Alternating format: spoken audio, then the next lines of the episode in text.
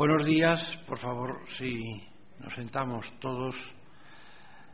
Buenos días, repito, y bienvenidos a esta nueva jornada, la decimocuarta ya, jornada de periodismo Coca-Cola. Agradecemos a todos los que han acudido a nuestra convocatoria y muy especialmente a los que han tenido que venir de fuera de Madrid, que son muchos, para asistir a esta, a esta jornada que esperamos sea del máximo interés para todos, como ha sido ya en ediciones anteriores. En esta ocasión, el tema que vamos a abordar es el periodismo de investigación. Realmente, mm, estas jornadas de Coca-Cola son una de las pocas jornadas o de las pocas actividades que creo que se desarrollan en España en torno a nuestra profesión, en un marco estrictamente profesional. sabemos perfectamente que la comunicación, el periodismo, la radio, la televisión, en fin, no está atravesando los mejores momentos, que hay muchas circunstancias ahora mismo que están marcando un cambio importantísimo que deriva en problemas económicos y, por supuesto, lo que más nos afecta directamente a los aquí presentes son los problemas laborales. Y bueno, la Asociación de Periodistas Europeos no es una asociación eh, gremial, no es una asociación, para nosotros tenemos ya a la Asociación de la Prensa, es una asociación especializada en cuestiones internacionales, en cuestiones económicas, de seguridad, de defensa, fundamentalmente en cuestiones europeas, pero entre sus múltiples actividades no queremos dejar de eh, reservar algún tiempo para que podamos también encontrarnos y contribuir a ese debate que creo que se impone en nuestra profesión. Creo que aunque los problemas principales de la profesión y de la actividad periodística no están las soluciones en nuestras manos o exclusivamente en nuestras manos, hay otras que tienen incluso mayor responsabilidad que nosotros, lo que sí tenemos que tener bien claro los periodistas es que tenemos que intentar por todos los medios mantenernos al día, intentar perfeccionar nuestros conocimientos profesionales, evolucionar conforme a los tiempos, sabiendo que de nosotros depende el producto que luego las empresas periodísticas van a poner en el mercado y que en definitiva son los productos que van a determinar el éxito de nuestra profesión, de nuestra actividad, de nuestro empleo, etcétera. Lo peor que puede ocurrir para la profesión es justamente esto, abandonarnos, bueno, viendo que las cosas están mal, que es difícil encontrar trabajo, que es difícil conservarlo, mm, que es difícil poder desarrollarlo como nos gustaría, porque cada vez los medios mm, reducen más las aportaciones económicas para que pueda desarrollarse el trabajo, que nosotros nos quedemos quietos, que nos quedemos, que nos dejemos ahí llevar por la situación y lo que pretendemos en estas jornadas, como en otras que se celebran en otros lugares, pero fundamentalmente en estas, es que la profesión se mantenga viva, que mantengamos el interés por la actualidad, y no solamente por la actualidad de la cual tenemos que informar, sino por la actualidad que está atravesando nuestro oficio, por las nuevas exigencias que se están eh, planteando a nuestra profesión en estos momentos tan cambiantes en que se están transformando los medios tradicionales y por lo tanto creo que esta jornada pues resultará de mayor interés para todos.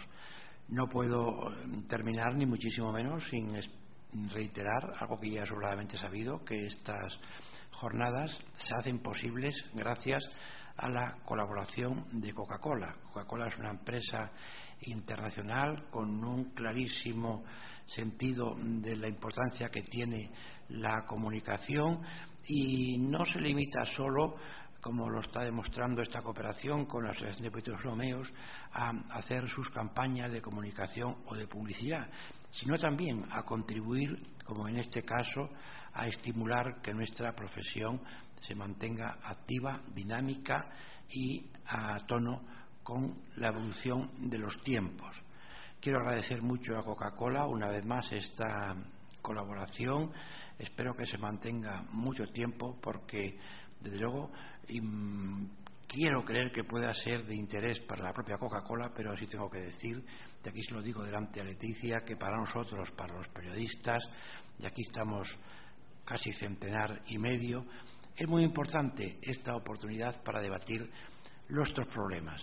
Sabéis que cada año cambiamos el tema a tratar. En este año es el periodismo de investigación.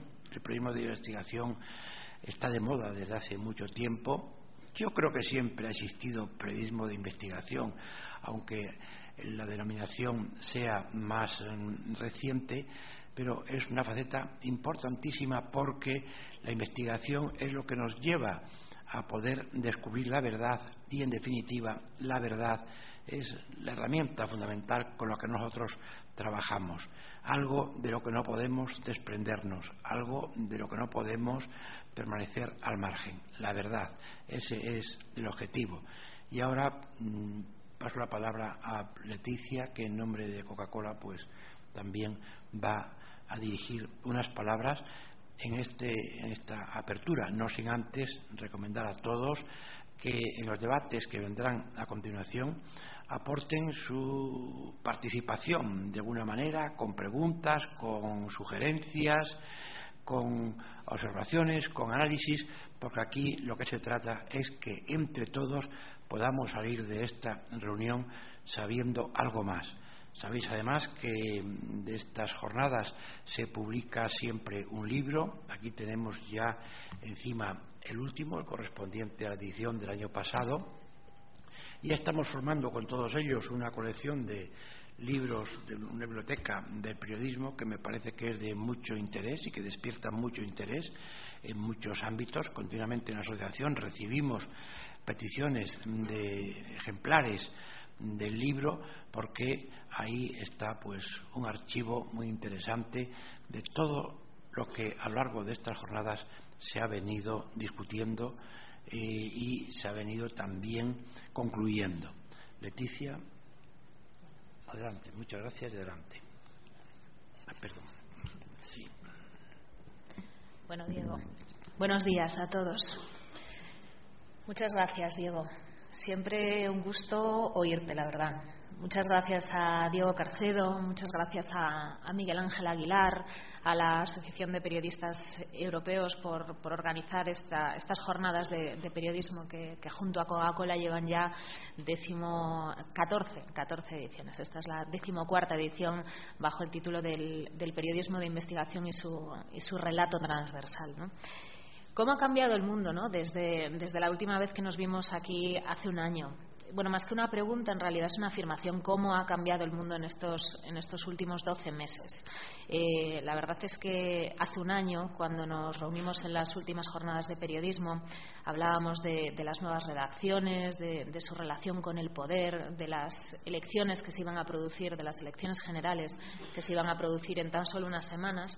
Y lo cierto es que cuántas cosas han pasado eh, en estos 12 meses, ¿no? cuántos sucesos, cuántas noticias, incluso cuántas elecciones, ¿no? ¿Quién nos lo, nos lo iba a decir cuando hablábamos entonces eh, del estado del periodismo, del estado de las nuevas redacciones?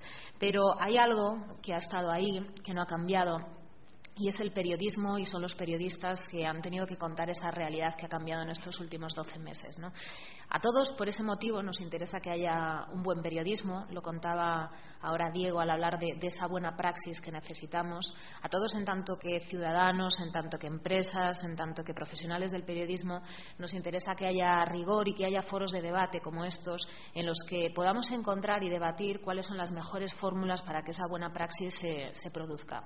Así que muchas gracias también a todos los, que estáis aquí asistiendo a, este encuentro, a estas jornadas, porque eh, sin duda esas opiniones y esas preguntas que podáis luego plantear al final van a enriquecer el debate.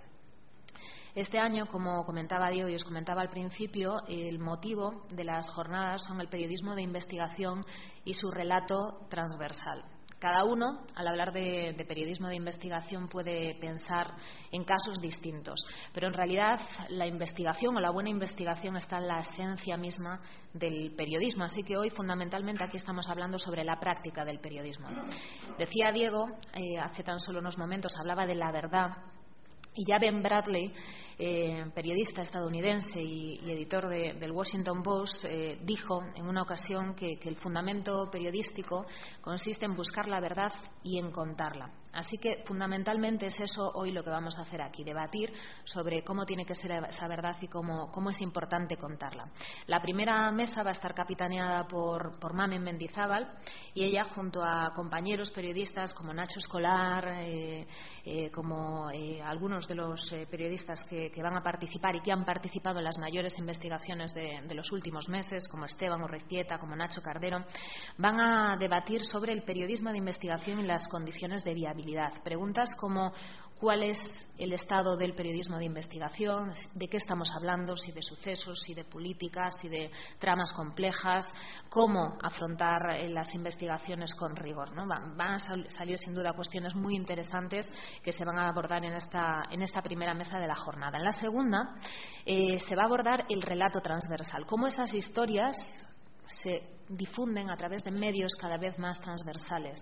Hoy nos encontramos con revistas que se pueden escuchar, con debates políticos que se producen en periódicos, con noticias que se whatsappean, con redes sociales que retransmiten en directo.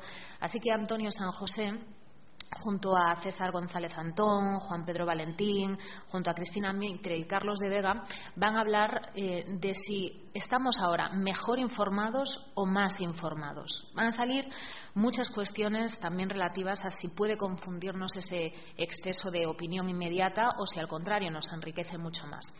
Algunas cuestiones irán surgiendo a lo largo de la jornada, pero desde luego vamos a hablar de, ese periodismo que a todos nos interesa. Puede que hoy el periodismo, tal y como todos lo deseamos y lo valoramos, no, pase por su mejor momento, pero sin duda es uno de los trabajos más apasionantes a los que uno se puede dedicar. Así que buenos días de nuevo a todos y muchas gracias por acompañarnos.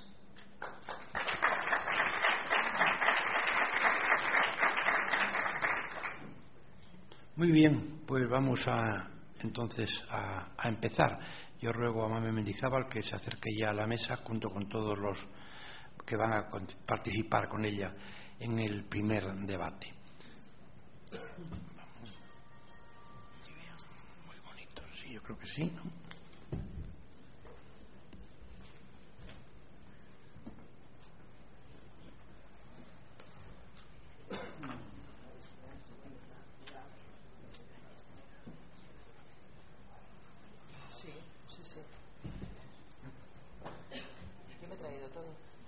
están poniendo los carteles ahora.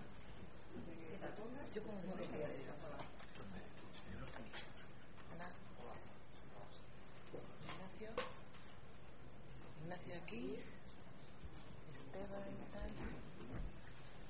Que no me sé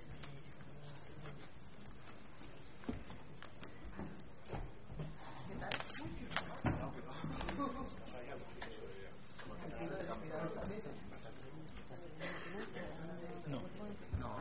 Oye, quería que nos hiciéramos una foto del grupo de Sí. Yo me traigo el abrigo. ¿Dónde? ¿Dónde queréis? Pegados ahí. ¿Sí? Caemos todos. Todos y todas.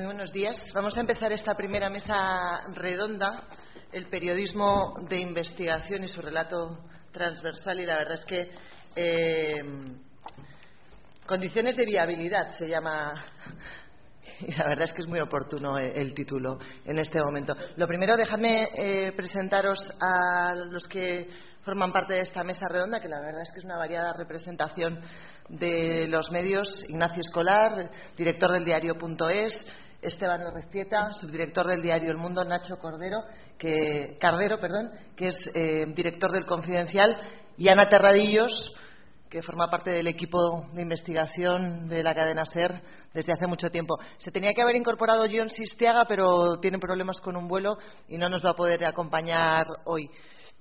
Pero es verdad que la charla de, hoy, y más después de ver ayer Anoche a Cebrián, ¿no? es oportuno. Eh, en la sexta, junto con el Confidencial, bueno, pues sacamos una de las mayores investigaciones periodísticas del Consorcio de Periodistas de Investigación, los papeles de Panamá. Nacho seguro que va a hablar de los papeles de Panamá largo y tendido. Y el periodismo de investigación es un arma fundamental. Lo ha sido siempre en el periodismo y más todavía en los medios nuevos si se quieren diferenciar, si quieren tener calidad, si, tienen, si quieren tener credibilidad. Pero es verdad que para hacer periodismo de investigación hace falta independencia y mm, hoy hablaremos también de la independencia aquí. Es interesante también comprobar eh, los diferentes eh, periodismos de investigación que existen y, si queréis, nuestra calificación dentro de los medios. Es lo mismo el periodismo de investigación político, de escándalos financieros, que el periodismo de investigación que tiene que ver con el suceso, con el suceso clásico y que mm, bueno, pues, eh, tiene mucha audiencia, pero parece que menos reputación. Hace falta formar equipos periodísticos para tener un buen periodismo de investigación. Hace falta invertir en los medios de comunicación, que ese es el gran esfuerzo en este momento, redacciones cada vez más pequeñas, más minimizadas, con menos medios. Bueno, pues esas son algunas de las claves de este debate en las que yo no me quiero entretener más. Eh, sí que deberíamos hacer unos cinco o diez minutos cada uno y luego abrir a, a todos los que estamos aquí para establecer un, un diálogo. ¿Empiezas, Ignacio? Venga. Bueno, muchas gracias, Mamen. Gracias a la Asociación de Periodistas Europeos por la invitación. Y, voy a arrancar hablando de la, de la, sostenibilidad, porque siempre que se plantea el debate sobre el periodismo de investigación hay quien dice, ¿y esto cómo se paga? ¿no?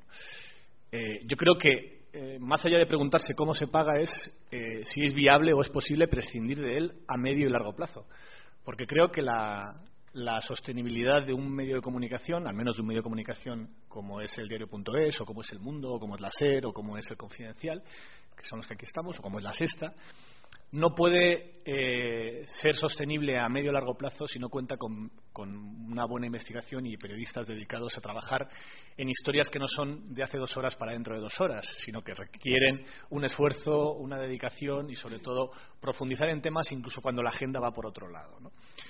Siempre se plantea eso de, no, es rentable a la marca. Yo no creo que sea rentable a la marca. Eh, lo voy a desarrollar. Creo que es rentable también en el corto plazo, en el caso del diario.es. Nosotros, como sabéis, nos financiamos por dos vías. Nos financiamos por publicidad y por eh, socios y por lectores que pagan 60 eh, euros al año por apoyarnos. Por apoyar un tipo de periodismo distinto, mm, que entraría dentro de lo que se considera de investigación, capaz de meterse en charcos que otros no se meten y dedicar recursos a cosas que, no que otra gente no lo hace. Y claramente son historias que no van a competir en audiencia con el último vídeo de YouTube de gatitos. Perderían. Pero sin duda compiten también en rentabilidad. ¿Por qué? Nosotros, cada vez que damos una historia de largo aliento, tenemos un salto en socios, en número de suscriptores. Lo notamos inmediatamente en nuestra cuenta. No en nuestra marca, que también, no es una cosa que digas, no, es que gracias a esta historia hay un atributo intangible dentro de la marca y la credibilidad del diario.es que ha crecido, sino inmediatamente en los socios en los socios, porque cada vez que damos una historia, pues las últimas, las últimas ocasiones, los papeles de la castellana, que fue una investigación sobre una filtración bastante potente de datos de defraudadores fiscales y de grandes empresarios que se habían beneficiado de la amnistía fiscal en España y dimos porcentajes concretos de cuánto estaban pagando en el impuesto, de en el impuesto correspondiente por la amnistía fiscal, mucho menos de lo que en su momento nos contó Montoro. Cuando damos estas historias, inmediatamente eh, tenemos 100, 200, 300, 500 socios nuevos que se dan de alta y que después siguen con nosotros. Hay veces que otra de las preguntas que venía en la, en la guía decía, ¿merece la pena invertir en una exclusiva que rápidamente será copiada por el resto de los medios? Yo creo que sí, a pesar de que muchas veces muchas de las historias que damos en el diario de investigación no es que sean copiadas o no sean copiadas. Primero son ignoradas y después, cuando se consolidan, muy poca gente recuerda de dónde salieron. Creo que aquí muy poca gente sabe que las tarjetas Black, la historia de las tarjetas Black, es una investigación del diario que sale de los correos de Blesa.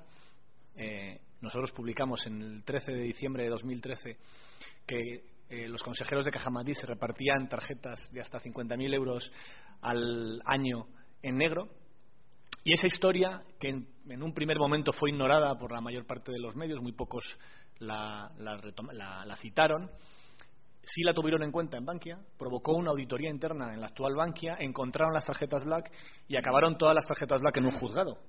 Es decir, que, no es que tuviese efecto porque diésemos antes la noticia, sino que provocamos la investigación que hoy ha sentado en el banquillo y que están pendiente de pena a Rodrigo Rato, a Miguel Blesa y a todos los consejeros que estaban en esa caja quebrada. Eso es un ejemplo de por qué eh, esa historia, como os decía, no consiguió que mucha gente supiese que el diario.es estaba detrás, pero desde luego todos nuestros socios, los que pagan todos los meses, son muy conscientes de que gracias a nosotros y gracias a ellos también que nos apoyaron, eh, hoy ese juicio está en marcha. Y yo creo que sí que es, que sí que es cierto que la, que la ciudadanía valora la investigación periodística. Es falso considerar que a la gente le da igual que informes sobre ese tipo de temas o que informes de gatitos, aunque en audiencia informaciones más irrelevantes o con menos trascendencia puedan funcionar igual. Hay algunas novedades que creo que deberíamos hablar en lo que está pasando en el periodismo de investigación en España y en el mundo en los últimos años que tienen que ver con tecnología. Eh, fundamentalmente por dos, por dos cuestiones. Tecnología para proteger a las fuentes, tecnología para ayudarnos a los propios periodistas a proteger a las fuentes por medio de buzones anónimos como el que utiliza el ISIG o como el que utilizamos nosotros con Filtrala en cooperación con otros medios o como el de Wikileaks, que están directamente relacionados con gran parte de las filtraciones masivas. También porque permiten mandar documentación de manera muy notable a los medios sin, sin tener que sin tener que encontrarte cara a cara con el periodista o recurrir al correo postal. A nosotros gran parte de las historias nos llegan por ahí y es parte de la rentabilidad del periodismo de investigación. Información llama información y cuando publicas un tema de este tipo y los, eh, tus lectores ven que te atreves a entrar en según qué asuntos, estás sembrando para recibir la siguiente información por parte de fuentes que muchas veces, que la mayor parte de las veces ni conocemos. Y luego también tecnología para cruzar y para, eh, elaborar esa información. Eh, por ejemplo, cuando nos llegaron los correos de Blesa, eh, imaginaos cuatro años de correos electrónicos, pues trabajamos con bases de datos para poder hacerlos buscables, cogimos la base de datos y la depuramos para poder buscar por palabras y encontrar todo lo que había en esos correos y pudimos sistematizar algunas búsquedas para de esa manera encontrar el material más rápidamente. Hablábamos de, de más de un giga de correo electrónico. En el caso de los papeles de la castellana, cuatro gigas de documentación, en gran parte en PDF, más difícil de buscar. También nos pasó lo mismo. Y antes de darle la voz a mis compañeros en esta primera intervención, quería hablar de algo que también se ha apuntado en el programa, que es la pena de telediario. ¿no?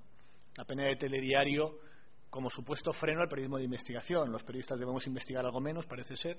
No vaya a ser que un inocente se encuentre ante una condena porque los periodistas hacemos demasiado bien nuestro trabajo y investigamos mucho y encontramos algo que no debemos. Yo creo que es un enorme cinismo cómo se plantea este asunto. Para empezar, por cuándo se plantea este asunto. Si os dais cuenta, en los últimos meses, años, ha habido dos momentos concretos donde se ha planteado el debate, se ha planteado de forma eh, casi unánime el debate sobre la pena del telediario. Uno ha sido la famosa mano sobre la cabeza de Rodrigo Rato. Que bueno, eh, pena de telediario entendida como un pobre inocente que es condenado antes de tiempo y yo no sé todavía si va a ser condenado Rodrigo Rato o no lo va a ser, pero desde luego se enfrenta a varios juicios con acusaciones gravísimas, con peticiones de condena muy fuertes por parte de la Fiscalía, que entiendo que son mucho más graves para su prestigio que que le pongan la mano en la cabeza y le graben a la salida de su casa.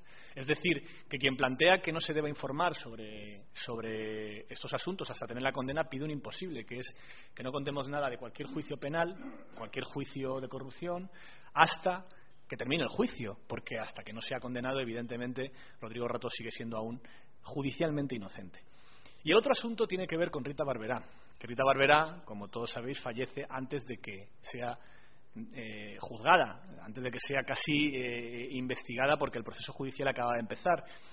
Se ha filtrado en distintos medios que el Tribunal Supremo pensaba archivar la causa. Es falso completamente falso. El Tribunal Supremo acaba de empezar y por la información que tenemos en el diario.es tenía intención de seguir investigando porque para algo tiene a todo el grupo municipal investigado la justicia, no solamente a la fallecida Rita Barberá.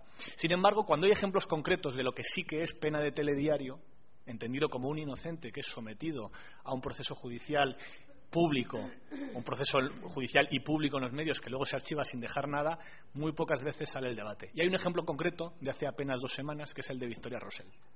Victoria Rosell es diputada por Podemos, jueza, eh, es mm, querellada, es procesada por una querella presentada por el exministro Soria, que se acaba de demostrar falsa, que acaba de ser archivada. En medio, antes del archivo, supimos también que eh, uno de los jueces que participó en todo el proceso había amañado una declaración con un eh, investigado, con el cual negociaba eh, cómo presentar su, su, siguiente declaración en el juzgado, una reunión que el empresario en cuestión procesado grabó y donde se veía cómo habían sido las tripas de todo ese proceso que iba mucho más allá de una pena de telediario iba muchísimo más allá. Y es ahí, de verdad, donde deberíamos plantearnos este debate sobre la pena de telediario y no en casos donde, mm, hasta los datos que existen, no había razón alguno para hacerlo. ¿no? Bueno, con eso termino mi primera intervención y, cedo la palabra a mis compañeros. Yo creo que es muy oportuno que Esteban Recita tome la palabra también. Eh, ellos, en el diario El Mundo, lleváis una semana ya con una investigación también periodística en colaboración con otros medios, el Fútbol Leaks, y de asuntos judiciales, investigaciones, y tiene mucho que decir en este momento. ¿Cómo, cuál es la última hora del Fútbol Leaks y, de los tribunales, Esteban?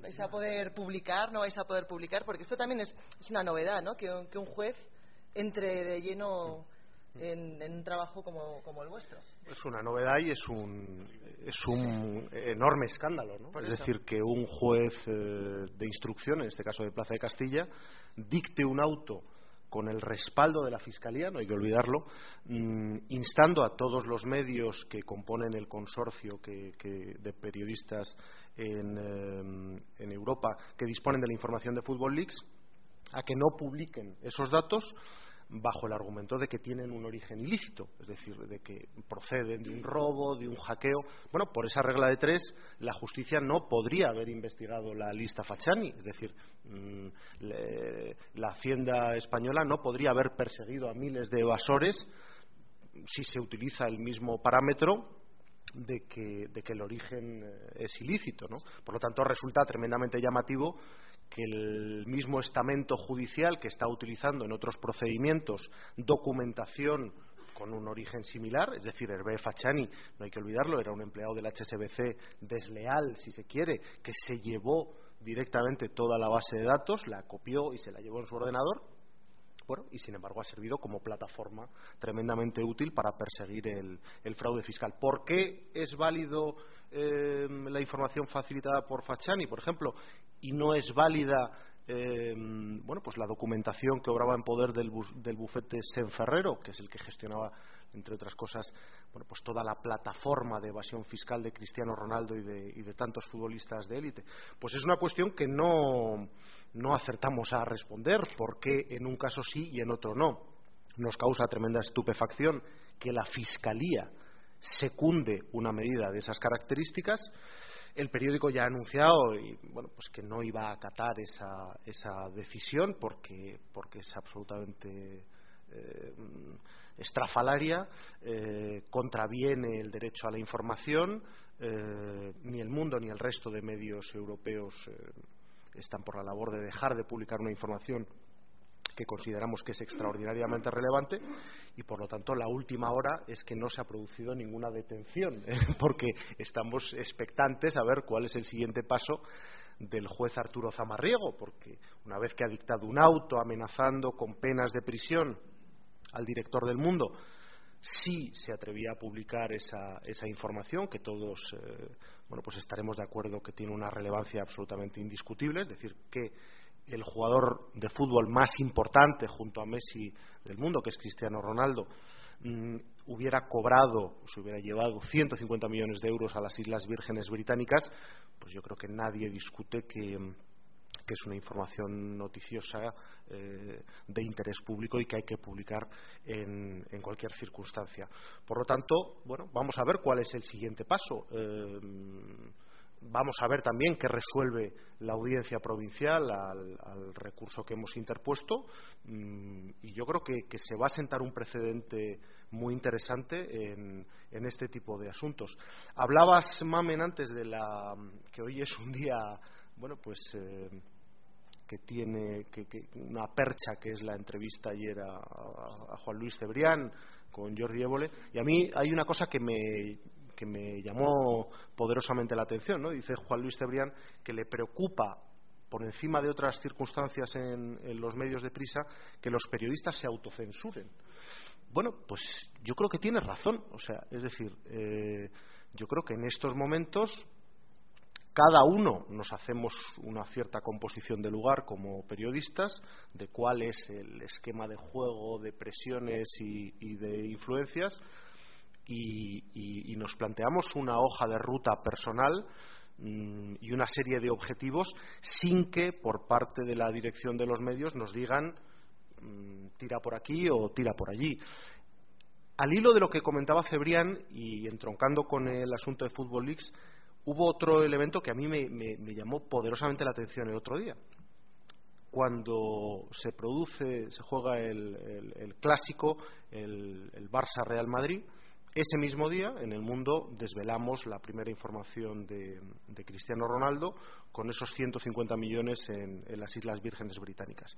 Bueno, mm, la intención no fue condicionar ni mucho menos el partido ni nada, era un calendario establecido y además encorsetado que no, que no se pudo cambiar.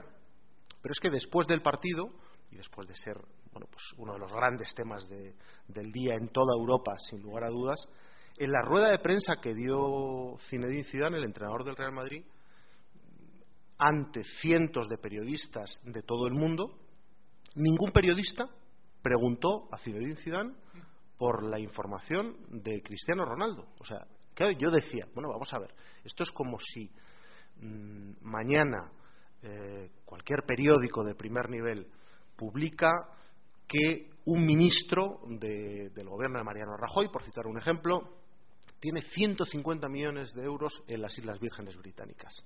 Y Mariano Rajoy, por la agenda de ese día, tiene una rueda de prensa eh, por la noche a la que asisten cientos de periodistas de todo el mundo. Y nadie le pregunta al presidente del gobierno por una información de esas características. Bueno, y sin embargo, yo no he escuchado a nadie mm, plantearse por qué no se formuló ninguna pregunta a Zidane, es decir, se acepta como parte del paisaje que, bueno, pues eh, una cosa es el fútbol y otra cosa son los líos económicos de los jugadores.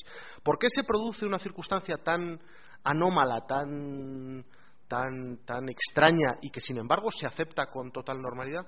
Pues yo no creo que sea porque mm, cada uno de los periodistas que asistían a esa rueda de prensa hubiera recibido previamente una llamada de sus eh, respectivos directores antes del partido diciéndole ni se os ocurra preguntar por Fútbol Leagues en la rueda de prensa de Zidane.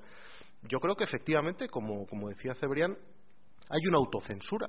Hay una autocensura y yo creo, y me pongo en la piel del periodista deportivo que no se atreve a formular una pregunta sobre ese asunto, mm, bueno, pues que, el periodista deportivo se hace la siguiente composición del lugar. Dice, oye, vamos a ver, me voy a meter yo en este lío de preguntar a Zidane por si, Ronaldo ha defraudado impuestos o no. Cuando yo dependo de que el Real Madrid me autorice una entrevista con el jugador, no me la autorice. Bueno, pues, pues la realidad, la consecuencia inmediata es que, es que el periodista no se mete en, en, problemas hasta, hasta estos extremos. ¿no? Eh, bueno, y se ha visto durante los últimos años como en España bueno, pues se ha represaliado a determinados eh, periodistas muy significativos después de informaciones eh, que afectaban a, a, los, a los pilares del, del poder. ¿no? Y yo me acuerdo eh, hace un año en, en, estas mismas jornadas que también se abordaba la, y enlazo con lo que comentaba antes Nacho Escolar de si es viable o no es viable el periodismo, yo creo que siempre los que nos hemos dedicado a esto y somos más jóvenes tenemos como ideal de éxito o por lo menos como uno de los ideales de éxito desde el punto de vista informativo y desde el punto de vista de lo, de lo que del tipo de informaciones que sin lugar a dudas resultan o resultaban muy rentables a los medios de comunicación la famosa entrevista que le hizo el mundo a Luis Roldán cuando se fugó en París cuando estaba en paradero desconocido y, Antonio Rubio y Manuel Cerdán hacen lo imposible, obran el milagro y consiguen eh, sentarse con Luis Roldán cuando le estaba buscando eh, la policía española, la Interpol y, medio mundo y lo entrevistan. Bueno, aquello fue uno de los grandes hitos de la historia de la prensa española. El mundo, eh, creo recordar, que sacó 800.000 ejemplares a la venta, que los vendió, y si hubiera tirado más papel, lo hubiera vendido. Y yo me acuerdo que planteaba hace un año, bueno, qué tipo de información en estos momentos, análoga, eh, podría provocar una reacción de esas características. Es decir, mm, qué tipo de escándalo, de gran exclusiva mm, de índole política o económica llevaría en masa a los ciudadanos, a los kioscos, tanto, tanto físicos como, virtuales, a descargarse la publicación de manera masiva y, por lo tanto, convertir una gran exclusiva de, investigación en un gran negocio. Bueno, pues a mí, de la historia reciente, entre otras grandes informaciones, se me ocurría y me viene a la cabeza la que sacamos en su momento de los SMS de Bárcenas, ¿no? de Rajoy con Bárcenas, donde le decía, como todos recordaréis, Luis se fuerte, hacemos lo que podemos, después de que se descubriera la fortuna suiza del ex tesorero del Partido Popular. Bueno, yo creo que hay pocas cosas más escandalosas, más graves, más trascendentes que que el presidente del Gobierno envíe un mensaje de esas características a un señor investigado por la justicia al que, al que se le ha descubierto un botín de esas características que no puede acreditar de manera, de manera lícita. Bueno, yo pregunté en el periódico en su momento, por curiosidad, cuánto había aumentado la tirada y yo creo que me contestaron que un 15, un 20%, que se había producido un, un incremento de venta de ejemplares, creo recordar que de unos 20.000 ejemplares, que al día siguiente desaparecieron, es decir, esos, eh, esas 20.000 personas que compraron el periódico ese día, al día siguiente, bueno, pues dejaron de, comprarlo a pesar de que el escándalo todavía coleaba. Entonces yo me preguntaba, bueno, ¿qué, más hace falta? Es decir, yo no sé qué se le puede exigir a un periodista de investigación en España para que la empresa haga negocio con, ese tipo de informaciones. Bueno, pues, eh, pues tenemos mm, el reciente caso de Football Leaks. El otro día eh, decía el director del Mundo, Pedro García Cuartango, en una entrevista en la COPE, le preguntaban los periodistas deportivos, eh, le formulaban la misma cuestión.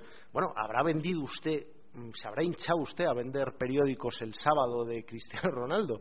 Y Pedro García Cuartango dijo, bueno, pues hemos vendido más, pero vamos, nada espectacular, o sea, se ha incrementado un poco la tirada, tal, pero por lo tanto tenemos un gran problema en ese sentido a la hora de monetizar las grandes informaciones de, investigación. Es cierto, y también hay que decirlo, que se dispara eh, con ese tipo de asuntos el tráfico en, las páginas web, eh, pero no se, no se recupera el, eh, bueno, pues como, como ocurre en el, el soporte de papel, no se monetiza de la misma manera. Por lo tanto, ¿Es viable el periodismo de investigación? Bueno, pues, pues todavía no lo que, lo que debería ser.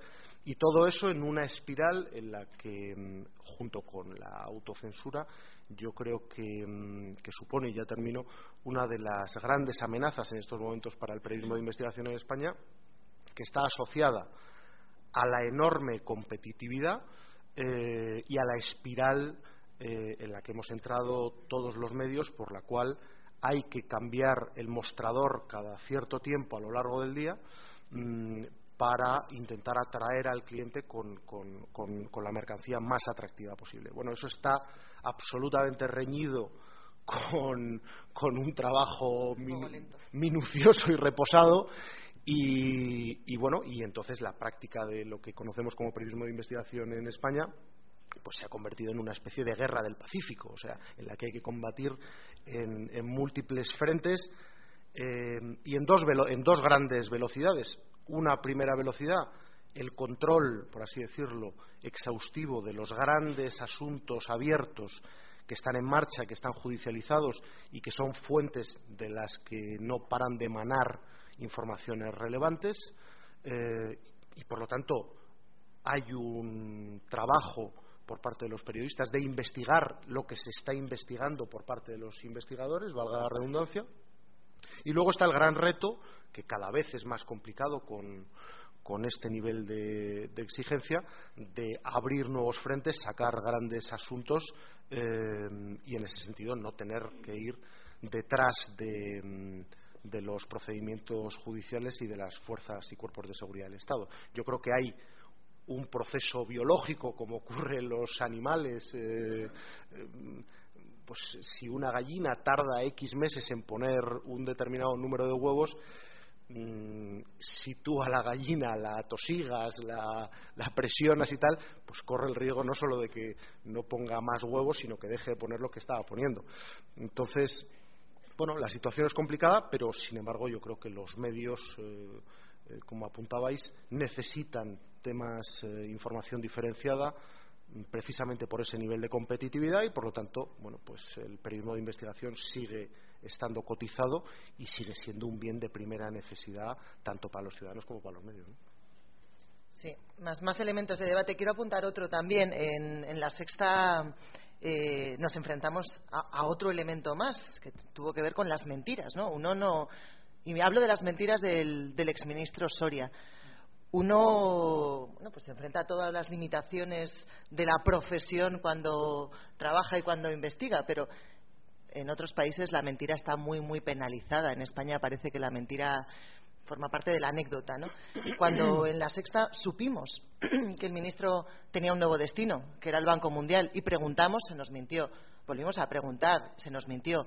Volvimos a preguntar y Luis de Guindos casi se, ríe de nosotros diciendo que de dónde conseguimos la información, que hay que ver, que prácticamente desprestigiando el trabajo de base que tiene que ver con las fuentes y con una información silenciosa y de meses y de semanas trabajando y picando piedra. Y por fin se descubre la mentira repetida del ministro Soria que le lleva a una dimisión y que yo creo que marca también bueno pues un episodio en, en nuestra historia reciente primero por la ausencia de dimisiones en España y segundo y más importante todavía, por una mentira repetida en el tiempo, sostenida por un gobierno y sostenida por un partido político. Eso sin, investigación es imposible sostenerlo, ¿no? Como lo que ha contado Esteban, como lo que ha contado Ignacio y como lo que espero que, sigamos abordando en esta mesa. Le doy la palabra a Ana y después a Nacho Cordero.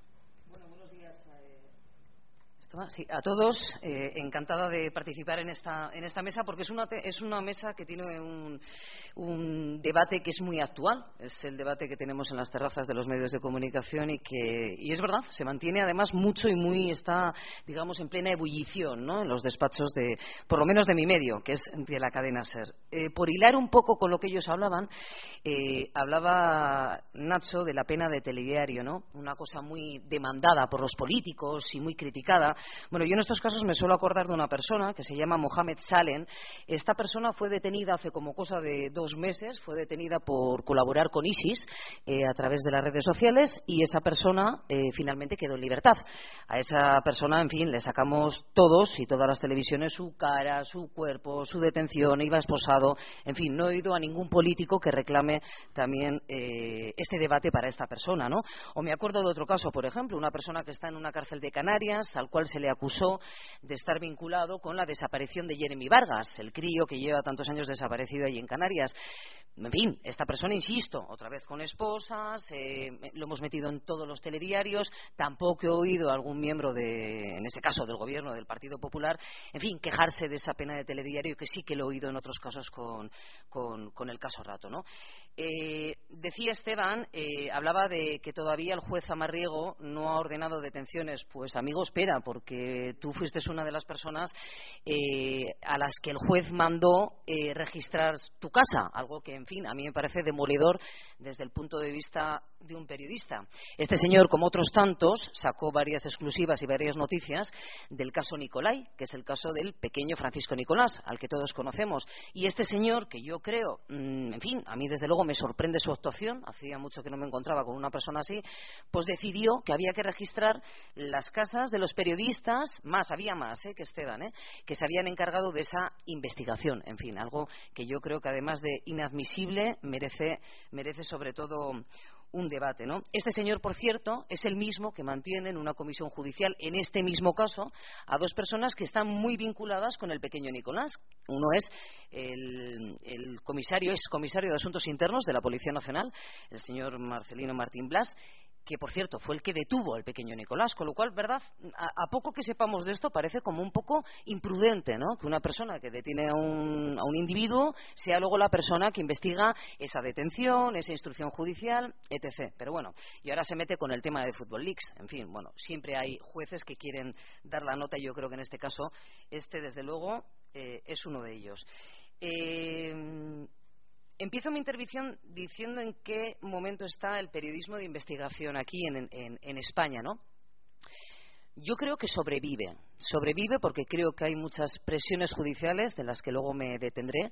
Creo que hay muchas presiones también de los gobiernos de turno, probablemente por todos los grupos económicos que nos sostienen.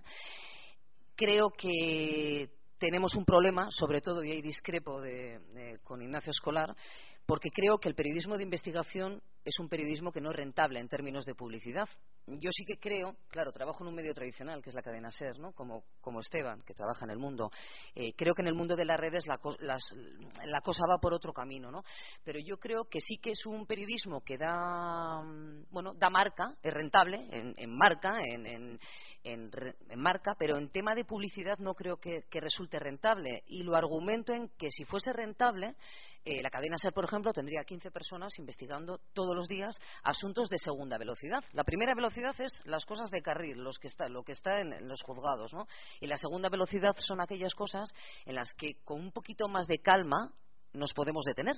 Y yo, en concreto, no veo a 15 personas en la cadena SER investigando esto. Y esto tiene que ver precisamente por lo que yo creo que no es rentable en términos de publicidad. Sí en imagen y marca, eh, pero no en, términos de, publicidad. No creo que sea un debate, de todas formas, que, nos incumba a los periodistas. Esto es un tema de editores, ¿no? Pero sí que es cierto que los periodistas tenemos que luchar y nos planteamos eh, todos los días con esa dicotomía de intentar vender una noticia que a lo mejor no es del todo rentable, pero sí que te parece que debe ser contada. Y desde ese punto de vista yo creo que es un poco la lucha diaria que tenemos todos los periodistas. Por eso sería muy bueno que los medios públicos pudiesen también hacer periodismo de investigación, algo que yo creo que de no lo están haciendo, precisamente para llegar ahí, ¿no? A donde los medios privados, por temas de mercantilismo, no podemos llegar. Hay una pregunta que de todas las que se plantean en este panel me ha gustado mucho, ¿no? ¿Hasta qué punto la ciudadanía valora el periodismo de investigación? Hombre, yo creo que la sociedad no nos tiene que reprochar nada en este momento.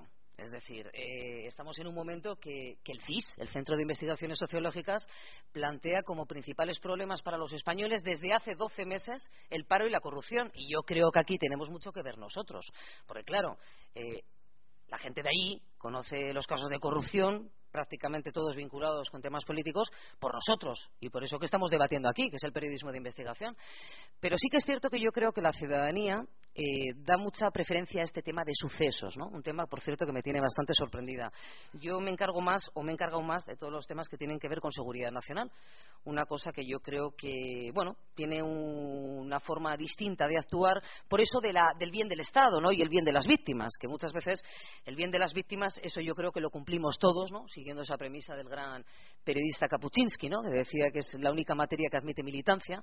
Lo de la seguridad nacional nos lo han intentado meter muchos, y en fin, conocemos que haya muchas informaciones a pesar de o a sabiendas de que, de, que no eran verdad o sencillamente hemos tenido muchos problemas por ejemplo se me ocurre el 11M ¿no? Porque claro, es complicado lidiar una situación de ese tipo cuando el presidente del gobierno te llama y te dice que es un grupo terrorista y tú sabes perfectamente porque la policía te lo está contando que es otro grupo terrorista. Pero bueno, este es otro debate que hoy no toca, ¿no? Pero volviendo a eso, yo creo que la ciudadanía sí que valora mucho el, periodismo de, sucesos, ¿no? Y, a los hechos recientes me, me remito, ¿no?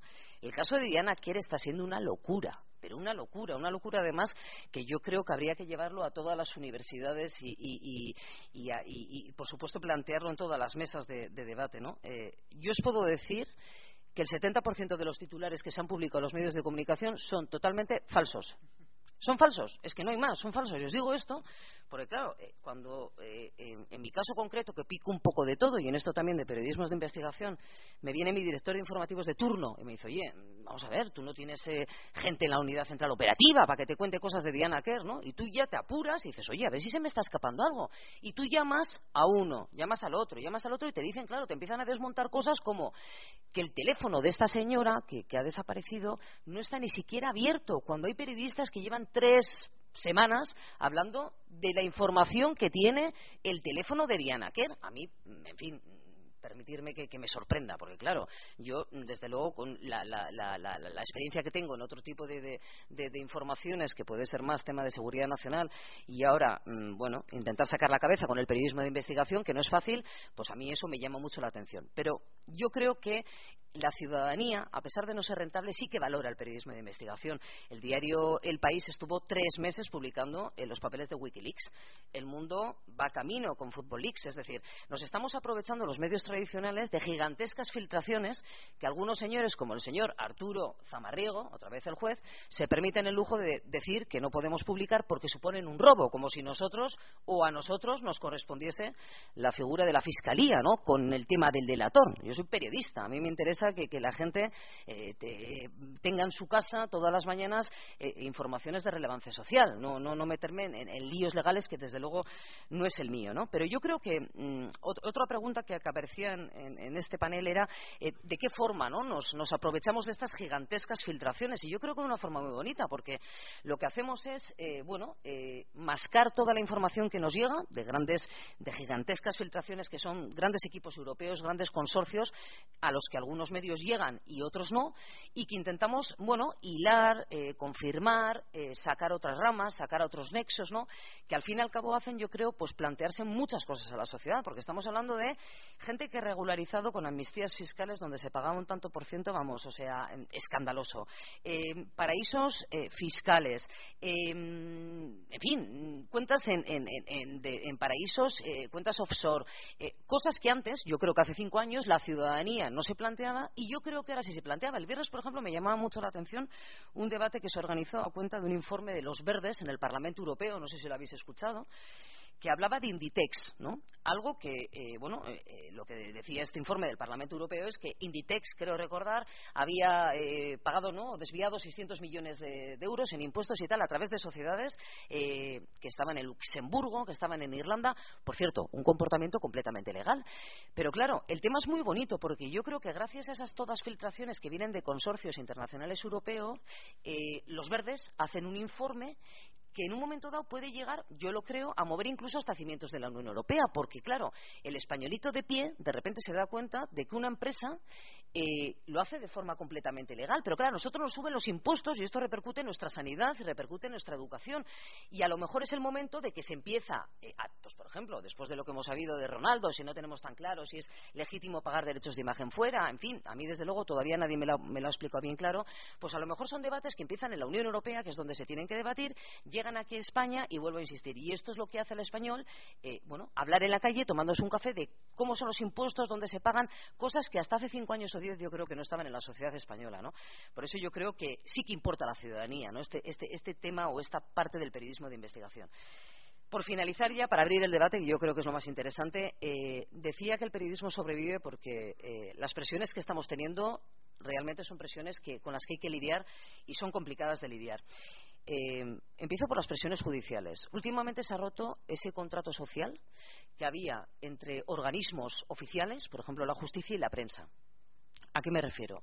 Todas las partes saben, saben perfectamente que las investigaciones son secretas. Pero digamos que había como un contrato social en el que ellas mismas entendían que había que publicar ciertas cosas porque eran de relevancia social. Porque si no, por ejemplo, del señor Carlos Fabra, no hubiésemos publicado ni una sola línea ningún medio de comunicación. Y hemos estado publicando durante ocho años, hasta que el señor ha acabado en prisión, muchas cosas de este señor porque seguía manejando dinero público. Entonces, yo creo que este tema es importante. Ahora se ha roto ese contrato social. Y os doy varios ejemplos. Vemos que se ha roto ese contrato social con la querella que un juez pone a dos compañeros de ABC por publicar una intervención telefónica de un señor que era un narcotraficante con una persona que tenía relación que, era un tesorero del Partido Popular, querella. Eh, el, hecho del juez Amarriego. Eh, ustedes investigan una cosa, pues yo les voy a mandar eh, una requisitoria para que registren su casa. Eh, la medida del mismo juez con el tema de Football Leaks. O ya, vamos, ya para, para, para, para darnos contra la pared la querella que pone el señor Camps contra dos agentes de la Unidad Central Operativa de la Guardia Civil por investigar una cosa. Yo esto no lo he visto en mi vida. O sea, que un político que ha ocupado un cargo público meta un querellazo a dos agentes de la UCO, de la, de la Unidad Central Operativa, y ya solamente que la justicia la admita trámite.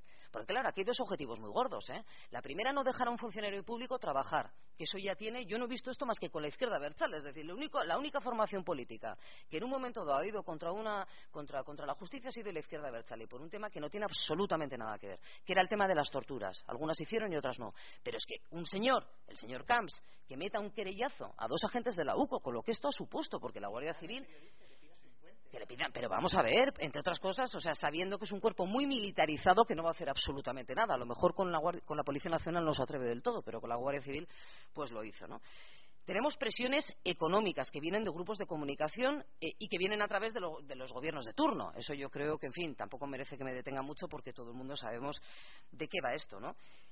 y, tenemos querellas, querellas de los propios denunciados. El otro día me contaba mi director de informativos, que es José Manuel Romero, que este es una de las personas que, bueno, o la persona, ¿no?, que sacó a escena el tema de los papeles de Bárcenas. Si los papeles de Bárcenas fueron publicados por el país el 31 de octubre del año 2013, Ojo, la última querella por parte de los que aparecen en estos papeles ha sido en noviembre del año 2016. O sea, tres años de, querellas constantes que, claro, que lo que te hacen es, en fin, pues digamos, estar todo el día lidiando con este tipo de, situaciones. Algún periodista le hará gracia y incluso, perdonar por el término, les pondrá cachondos, pero a otros me imagino que, digamos, que en un momento dado les hará bajarse del tren, ¿no? Y luego ya por terminar, eh, no tenemos ni idea de cómo funcionar con las, con las fuentes abiertas. Y esto es uno de los problemas también que yo creo que tenemos que analizarlo. Esto de la transparencia es filosofía, porque no realidad. Ayer oía en la sexta que hacía tres años que se había aprobado la ley de transparencia. Bueno, esto es completamente mentira. O sea, los registros públicos no tenemos acceso, eh, tenemos problemas con los jefes de prensa. Un debate muy bonito, porque a veces yo creo que hay excesivamente pleitesía con, los, jefes de, los ministros, de, los, eh, de los cargos de gobierno. Es cierto que ellos no son nuestras fuentes, al menos la mía, pero sí que es cierto que es muy bonito que cuando tienes que confirmar algo, ellos te den la luz verde para tirarlo, ¿no? Y muchas veces lo hacen es, eh, digamos, defender más, ser más escuderos del ministro de turno que ayudarnos a nosotros. Y no nos olvidemos, estos señores les pagamos nosotros, ¿eh? con nuestros dineros. Es decir, a veces somos excesivamente, mm, digamos, como, bueno, eh, esto va así, tiene que proteger al ministro. Bueno, no, tiene que proteger al ministro, no, tiene que darme a mí la información para que yo la pueda trasladar a la sociedad, porque es yo quien le pago a este señor, ¿no? siempre me acuerdo en este caso de un, le conoce además mucho Esteban, un compañero que está en el español, que yo creo que es una de las personas más en fin, eh, claves en todo este tema del periodismo de investigación, que es Dani Montero. Dani Montero escribió un libro que se llama El Club de los Pringaos, que describe muy bien eh, cómo es esto de la opacidad ¿no? de, que tenemos en España. ¿no? Este señor tiene un capítulo, habla de paraísos fiscales, sociedades offshore, y tiene un capítulo en el que recoge 15 cartas, es una serie epistolar, al Ministerio de Economía. Cada cuatro meses, carta. Carta para preguntar una cosa, fijaros, tan importante y tan sencilla a la vez, de ¿Cuánto dinero se ha invertido o se ha comprado desde paraísos fiscales en deuda pública española para hacer, por ejemplo, hospitales? Yo creo que es una pregunta que deberíamos de, tener, ¿no? No está preguntando por quién ha comprado deuda pública para invertir en hospitales. No, no, no. Lo que está publicando es cuánto dinero, qué cantidad, ¿no? Ha invertido para, para comprar hospitales. Bueno, ese libro acaba y en ningún momento tiene ningún tipo de, respuesta, ¿no?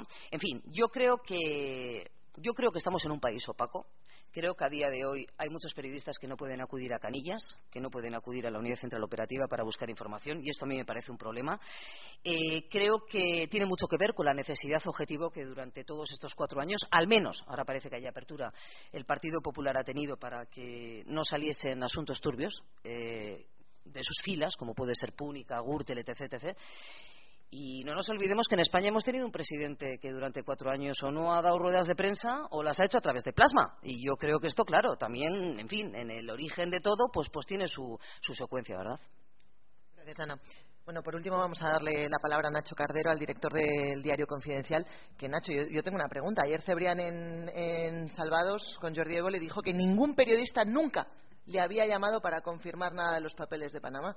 Bueno, me consta que, que gastasteis bueno, teléfono en, en, hacer llamadas y en comprobar la información, ¿no? Llamamos a los cientos y cientos, o sea, fue una investigación que duró casi eh, casi un año y llamamos a todos y cada uno de los de las personas personajes que aparecieron en, en esta investigación y me consta que de hecho en la sexta le vais a dedicar tiempo a, a, estas, a estas insinuaciones y a estas afirmaciones de, de, Juan Luis Tebrián porque obviamente se le llamó a él eh, como se le llamó a Messi, como se le llamó a, a, a todo el mundo y la suerte que tenemos es que somos bastante escrupulosos con las investigaciones que realizamos y tenemos pruebas, documentación y grabaciones de todo ello, con lo cual estamos, nos vamos a dormir tranquilos, eh, tranquilos a la cama todas las noches.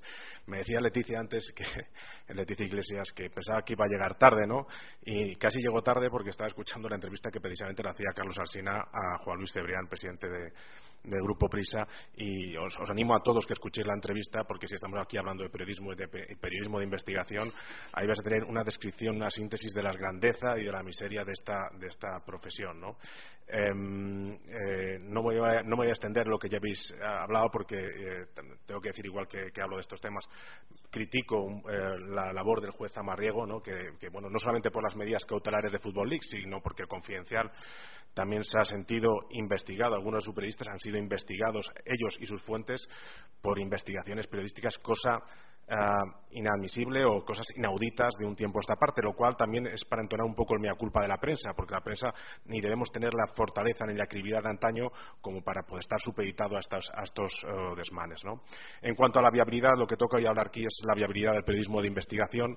Hace este mismo año, precisamente, eh, los primeros meses de este año, em, me llamaron a mí y a un compañero del diario.es para que diéramos una charla en, Estambul, en Turquía, en la Open Society Foundation, sobre la viabilidad del periodismo de investigación eh, en entornos complicados. ¿no? la Open Society Foundation es, una, es un, una organización altruista que financia proyectos periodísticos en países donde la libertad de expresión, la libertad informativa está en riesgo y querían saber cómo, se, bueno, cómo, es, cómo lo hacía el Confidencial para hacer periodismo de investigación, periodismo de calidad y encima ser un medio sostenible. ¿no? Lógicamente yo empecé por desmontarlo todo desde el principio. Eh, les dije, primero, eh, el periodismo de investigación no es para hacerse ricos, si estáis pensando que, haciendo periodismo de investigación o simplemente periodismo lo vais a hacer rico, mejor nos dedicamos a otra cosa. Eh, dos, no es extrapolable el periodismo de investigación en España, aunque cada vez empiezo a dudarlo más con el periodismo de investigación que realizáis en estos países. Estamos hablando que era la, charla era en Turquía, donde se detienen periodistas cada dos por tres, ¿no? O estamos hablando de, responsables de medios de comunicación de países extranjeros donde directamente los matan a los periodistas, ¿no? no, es asimilable un proyecto periodístico en España, donde gracias a Dios todavía no ocurren estas cosas, aunque visto lo, de, lo del juez Amarrigo, eh, algún día a lo mejor eh, tenemos algún susto eh, con algún periodista eh, y no, es asimilable, no es extrapolable, con lo cual tampoco. Y después, además, hablando de modelo de financiación, eh, no solamente para hacer periodismo y periodismo de investigación hace falta un modelo de financiación, sino que hay que responder a otras muchas interrogantes, como es cómo es la experiencia del periodismo, del periodismo digital, incluso del periodismo digital, en un tiempo como el actual. Yo, como mis compañeros hablando de la situación del periodismo de investigación en España, soy muy corporativo, muy corporativista. Es decir, eh, cuando este país sabéis que es un país muy cainita, entonces cuando alguien saca una investigación, lo primero es no si es la investigación es buena o mala, sino tratar de desmontarla. Es decir, lo primero que intenta es buscar argumentos para desmontar la investigación que ha hecho, que ha hecho, que ha hecho el compañero o que ha hecho el medio de comunicación. Y yo tengo que decir que si no hubiera sido gracias a la labor que de Esteban y otros tantos compañeros, eh, pues no se hubieran sabido muchos casos de corrupción en España, no se hubieran llevado a los tribunales. Y eso es una labor encomiable que, como nadie es profeta en su tierra, muchas veces nosotros no vemos, pero cuando preguntáis a corresponsales de extranjero, que, extranjeros que están aquí en España, de New York Times, de Guardian, admiran la labor de los periodistas de investigación eh, en nuestro país y ven que, lo que se hace aquí no se hace en sus países de origen y nos dan la, enhorabuena. Pero claro, tampoco estamos aquí para felicitarnos y darnos las palmadas, palmadas a la espalda. Hemos hablado antes de la pena del telediario. Hay muchas sombras también, ¿vale? En el periodismo y en el periodismo de investigación hay muchas sombras, ¿por qué no vamos a negarlo también, no? Eh, sombras que obedecen, en uno de los casos, a la pérdida de credibilidad, y lo comentaba Leticia antes en, la introducción, de pérdida de desafección, desconfianza de los lectores hacia el periodismo de un tiempo a esta parte. Eh, yo creo que es eh, básicamente pues empiezan a destapar las miserias del periodismo en el 2008, la crisis del, que va del 2008 al 2014 porque empieza a haber una crisis económica que deviene en una crisis informativa, principalmente pues, eh, porque las, carencias económicas devienen en carencias informativas o en dependencias informativas y la información, pues digamos que no es todo lo independiente que debiera ser. más a más, eh, hay grandes compañías, grandes eh, bancos, entidades financieras que entran en el capital de determinados grupos de comunicación y bueno pues eh, las presiones no lo vamos a negar existen y siempre han existido en distintos en distintos ámbitos. También eh, hablamos hay, otra variable que ha entrado de repente como si fuera un rayo que es el tema de la posverdad que es que no importa tanto ahora el hecho objetivable, el hecho informativo, sino que los sentimientos, las emociones que producen determinadas eh, declaraciones de determinados textos. Eh, esto, sobre todo, es, una lacra, un virus que se da en las redes sociales, pero como los medios de comunicación tenemos estas dependencias económicas, tenemos, digamos, un modelo de negocio que todavía no sabemos dar con él, eh, pues nos dejamos de, llevar muchas veces por la tiranía de, las redes sociales y de la tiranía de esta posverdad. Decía Ana que el 70% de los titulares son falsos. Yo no estoy seguro que el 70% de los titulares no son falsos, pero muchos sí, ¿no? Y porque nos, llevamos, nos dejamos llevar muchas veces por, por, por el gatillo, el clickbait, el click fácil, el dedillo fácil de publicar todo lo que es menester. Y tres, la figura del editor, ¿no? La figura del editor que comprende y entiende al periodista, pues eh, se ha transmutado, ya eh, ha desaparecido y hemos convertido al, al, editor en un empresario que busca el, el beneficio, ¿no? Eh, esto es como la, situación del periodismo de investigación en España. Respecto a la viabilidad, eh, bueno, pues eh, el periodismo de investigación es rentable. Pues, ¿qué queréis que os diga? Pues no es rentable. no nos vamos a engañar. O sea, no es rentable. De hecho, el periodismo no es rentable. el periodismo es. Tú, buscas a cualquier. Hablas con el de New York Times, hablas con el de Washington Post y tiene los mismos problemas que tenemos aquí, que tiene el diario, que tiene el mundo, que tiene confidencial, que es que no damos con un modelo económico Mm, sostenible, es decir, porque eh, no vamos a hablar ya de papel, que eso ya está superado, ¿no? que el papel es algo marginal, es decir, sí, sobrevivirá, pero no, no podemos hacer un plan de negocios de un gran grupo de comunicación en torno al papel, porque no, nos vamos a estrellar. Dices, bueno, pues para eso tienes la prensa digital, Nacho, que la prensa digital es el futuro, no, tampoco. Es decir, el trasvase que ha habido, el que creíamos todo, el maná que nos iba a llegar de la prensa de papel a la prensa digital en cuanto a, a anuncios y en cuanto a publicidad, pues no se ha producido, ni se va a producir. Eh, leeréis muchas veces eh, en los periódicos que, la publicidad de Internet se dispara. Bueno, se dispara porque todo eso lo lleva Facebook y Google, no os engañéis. No solamente se lleva la publicidad Facebook y Google, sino que también se, llama, se lleva nuestra información, porque de alguna forma Facebook y Google están canibalizando nuestra información, utilizándola como marca blanca para que se pueda leer en sus soportes. Eh, y, no está mal. Nosotros que, queremos que, cuanto más. Ah, Ah, se lea pues mucho mejor, pero nosotros no vemos ni un duro, vemos muy poco de esas informaciones nuestras que está utilizando oh, Google y Facebook, además de los adblockers, que son chavales jovencillos y no tan jovencillos, que se baja una aplicación para que no aparezca la publicidad del medio, con lo cual los señores que estamos aquí no cobramos o no, no, se financian nuestros proyectos, y también lo comentaban, eh, no sé si era Nacho o, quién, eh, el tema de el tema de que son informaciones muy costosas de, equipos humanos que llevan mucho tiempo en ello y que de repente nosotros, nuestra edición online, tenemos una edición online que sale a las 5 de la mañana, que supone con todas nuestras exclusivas, alguien que se ponga a las 5 de la mañana a ver el confidencial a las 5 y 5 tiene la misma información que nosotros, sin que le haya costado un duro, y si la distribuye y la comercializa bien, tiene el mismo impacto que la de confidencial.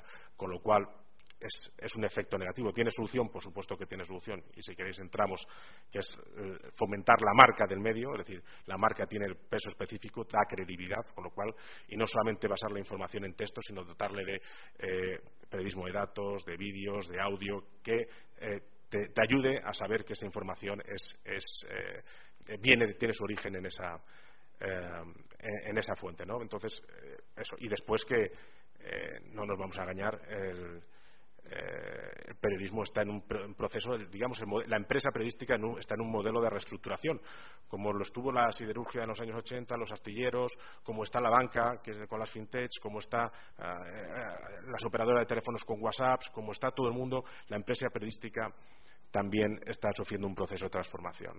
Y en este proceso de transformación lo que yo creo que se va a producir es eh, una ola de, fusiones, de concentraciones de medios, porque no hay ni espacio ni dinero para todos. aquí vendrá mucha gente que explicará que es un mejor medio, es un mejor proyecto, que van a la luna, pero no. O sea, no hay ni espacio ni dinero para todos. Entonces vamos a tender hacia una concentración de medios de comunicación digitales y no digitales, eh, y si no a la desaparición. Eh, esto lo digo también porque antes Mamen contaba de los papeles de Panamá, que es uno de los grandes hitos eh, periodísticos de investigación de este año. Eh, lógicamente, un medio como el Confidencial, que bueno, que somos, vamos ya, que no somos periodistas, somos 100 periodistas, 150 en la empresa, pero 100 periodistas, pero no tiene la estructura ni el dinero ni el tiempo para cometer un trabajo como los papeles de Panamá, sino con ayuda y colaboración de otros grupos, como en este caso La Sexta, el grupo Tres Media, o ahí estuvieron Le Monde, ahí estuvo de BBC, ahí estuvo de Guardian. Eh, es decir, no tenemos ni el tiempo, ni el dinero, ni los recursos humanos para una investigación que, acordaros, era, eh, eran de 2,6 terabytes y 11,5 millones de documentos, más de 11,5 millones de documentos, que ni en una vida ni en dos los que estamos aquí, bueno, no, seríamos capaces de analizar tantos documentos si no fuera también con las armas tecnológicas o con las herramientas tecnológicas eh, que, los, eh, los, eh, de las que disponemos. Por, eso, cuando, cuando el modelo de negocios no hay un modelo de negocios claro, porque no lo hay, cuando hay expedientes de regulación todos los días, porque los hay, cuando las estructuras de la empresa periodística se ha reducido tanto, tendemos a, debemos, debemos de, pensar que, es necesario este periodismo colaborativo en los grandes trabajos de investigación. Se ha dado también en Football Leagues y se va a seguir dando, porque es la vía, la solución eh, a, un modelo de, empresa periodística em, que todavía, que todavía no, no hemos dado con la clave para, para ser rentables en todos, en todos sus extremos. ¿no? Y por último, para, para, para, concluir, y después si queréis hablamos de los papeles de Panamá, de Cebrián y de todo lo que queráis, eh, pero bueno, como, como Cloenda, decir que al final esto es periodismo, que vamos a seguir haciendo periodismo, que la, esencia del periodismo no cambia, que es inmutable. Otra cosa es cómo se, cómo se eh, produzca, cómo se distribuye, cómo se fabrica, a qué audiencia llegamos. Eh, creo que el periodismo no, está, no, estamos aquí para hacernos ricos, no, pensáis eh, con sobrevivir, ya me gustaría a mí que tuviéramos una fundación como de Guardian detrás, todos los que estamos aquí.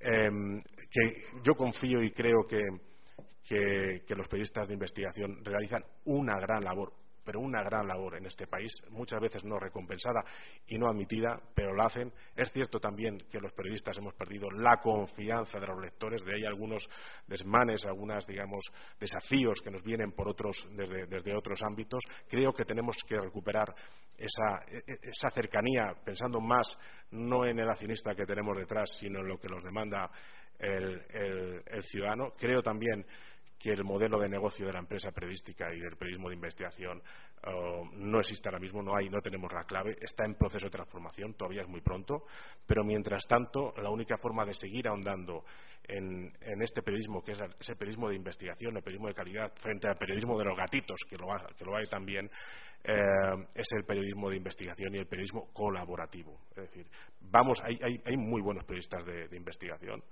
hay esperanza en el periodismo, sobre todo teniendo las herramientas tecnológicas que tenemos, pero lógicamente no lo vamos a hacer si no nos ponemos todos un poco de nuestra parte y si en vez de ser un país tan cañita no nos ayudamos unos entre otros. Gracias. Pues yo creo que es un buen momento para que todos los periodistas que estáis aquí también podáis participar y, hagamos un diálogo, un debate o, como lo queráis llamar. Hay un micrófono, ¿verdad? Por allí y en cuanto os vean levantar la mano, entiendo que se acercarán hasta vosotros. De momento lo tienes. Gracias.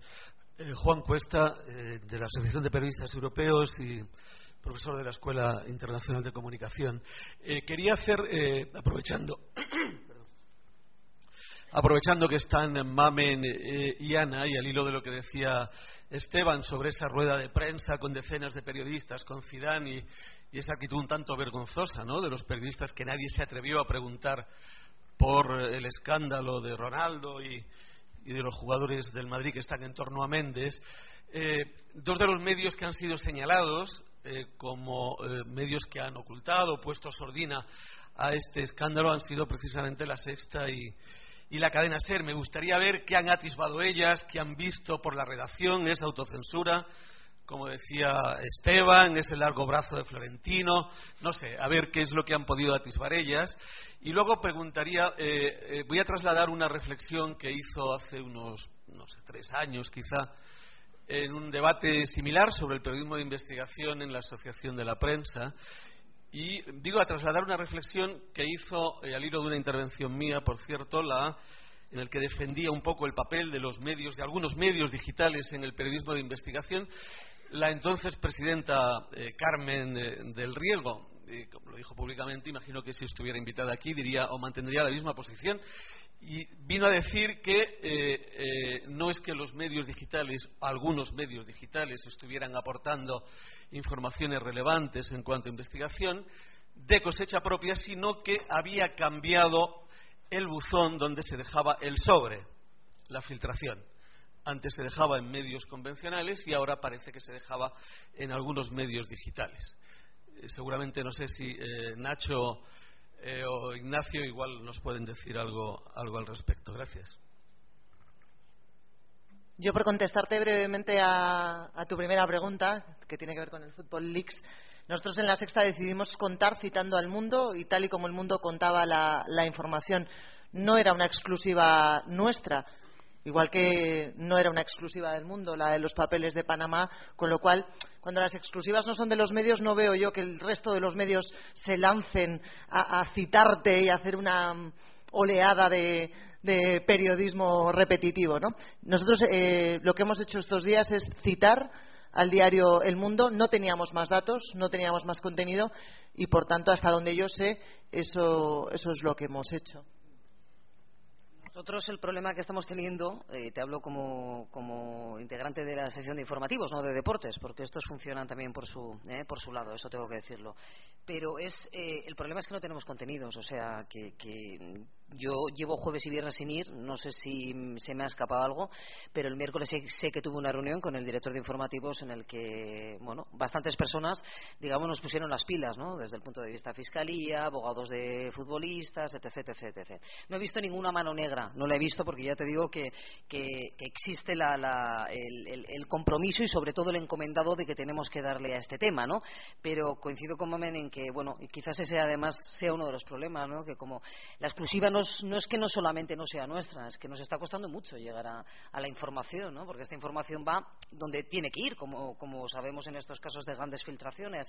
Entonces aquí lo que vamos es intentando, pues eso, sacar la cabeza. El otro día, por ejemplo, contábamos que, la Fiscalía no les iba a proponer eh, pagar la sanción a cambio también de un acuerdo con ellos, ¿no? pero poco más porque no llegamos a ellos. Ojalá yo pudiese hablar con, en fin, o tuviese acceso a los papeles que tiene el abogado de Xavi Alonso y pudiese eh, estar tres días, ¿no? Dando, levantando a la gente, pero mm, de momento no hemos conseguido llegar a, donde nos han dicho que tenemos que llegar.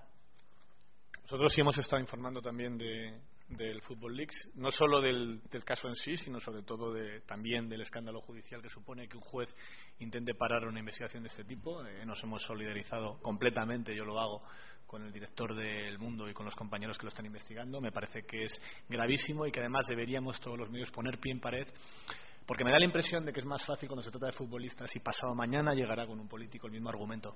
El mismo argumento.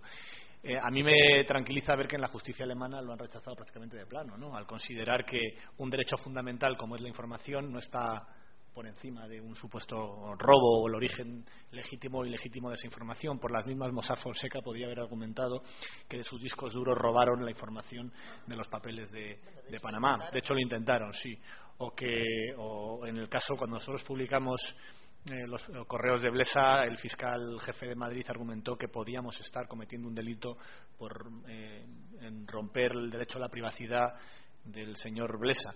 Eh, yo creo que estos temas son muy peligrosos para la prensa y que deberíamos ser algo más corporativistas de lo que somos, porque en esto somos muy poquito, muy poquito corporativistas en el buen sentido de la palabra, algo más respetuosos con el trabajo de los demás y defensores de, los derechos de todos los ciudadanos, porque el derecho a la información no es de los periodistas, es de los lectores, oyentes, espectadores.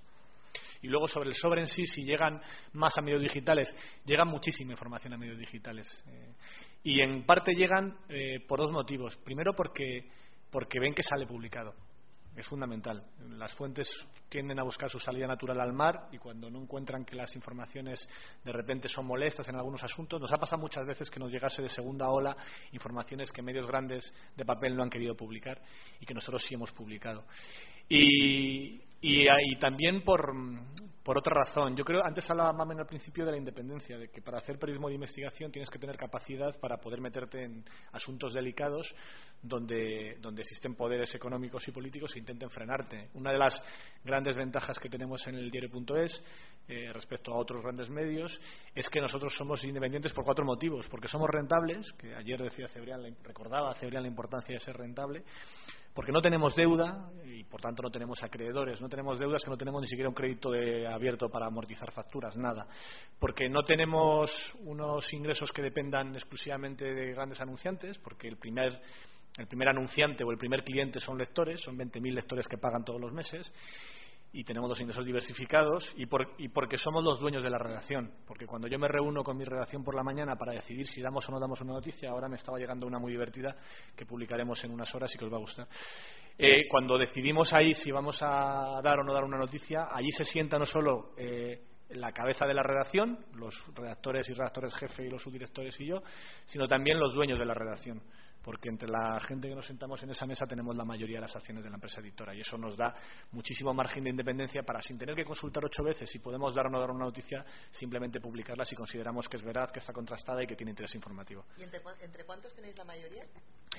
Pues eh, yo tengo el 40%, eh, mis subdirectores, eh, entre la gente que trabaja en el día a día de la redacción tenemos el 70% pero ni siquiera yo mismo tengo el control absoluto. Es una cosa que cuando diseñamos el periódico lo hicimos así para que fuese una, una decisión en la que participamos todos. Pero vamos, los subdirectores tienen acciones, gran parte de los redactores jefe también, el, gerente y el presidente de la compañía también, el comercial también, es decir, las personas que fundamos el periódico, básicamente. Ahondando, andando en esto, además de, lógicamente, para poder eh, dar exclusivas y, presumir de periodismo independiente, lógicamente, pues es, es fundamental intentar tener las deudas, las menores deudas posibles, y si no tienes deudas, mucho mejor, porque eso no tienes acreedores eh, exacto. Y después también tener tener eh, tener pues eh, en nuestro caso socios que no tienen ningún interés o accionistas que no tienen ningún interés más allá del periodístico no y sobre todo para incidiendo lo de lo de, lo de Nacho Escolar el acordados también la lista Falchani que publicó también el Confidencial y la Sexta que sepáis que era un tema por ejemplo que nosotros hablamos con otros medios grandes medios y que no quisieron publicar por los nombres que aparecían ahí con lo cual, es decir, es eh, como muestra un botón. Es decir, no es que los sobres vayan ahora solamente a registrar, no es que los sobres, eh, es que las filtraciones, los digitales, si son veraces y obedecen al interés general y periodístico, lo publican. Y hay otros medios que han dejado de publicarlo.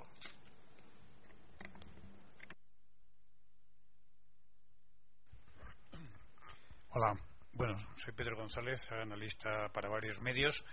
Y bueno, yo quería. Mm, la pregunta va en relación a esa solidaridad a la que habéis hecho referencia antes. Me explico. Eh, da la impresión de que para que los, eh, los temas de investigación tengan bastante repercusión, aparte de su escándalo mismo, significa que sean repicados muchas veces por otros medios y a veces que se necesita una determinada plataforma con cierta potencia. Es evidente que en el pasado esa investigación pues eh, tenía muchísima fuerza. Cuando la sacaba por ejemplo pues algún tema la SER lo publicaba después el país lo desarrollaba Canal Plus y bueno pues eh, Viene esto también a cuento porque hace unos días, en un desayuno aquí mismo, eh, Pedro J. Ramírez mm, venía a quejarse también de que, cosa curiosa, de que dice, no, el español ha dado bastantes exclusivas, dice, pero parece que hay como un pacto de silencio para que nadie publique o repique eso que se está haciendo. Viene también esto a cuento de que a lo mejor, pues bueno, un acuerdo Eduardo Inda y, y la Sexta hace más visible lo que dice OK Diario o que en definitiva, como decía antes Nacho, que sea prácticamente imposible procesar mm, tantos terabytes de información a menos que tengas una plataforma pues de carácter eh, europeo o universal en un mundo globalizado. ¿Es posible el periodismo de investigación solamente, pues como dice Nacho, a través de un solo medio o, hay poquito que hacer si no hay esa, esa digamos esa masa crítica mm, de diversas de diversas plataformas o conformada por varios medios? Gracias. Yo entiendo que la sombra de Eduardo Inda es alargada, pero muy alargada.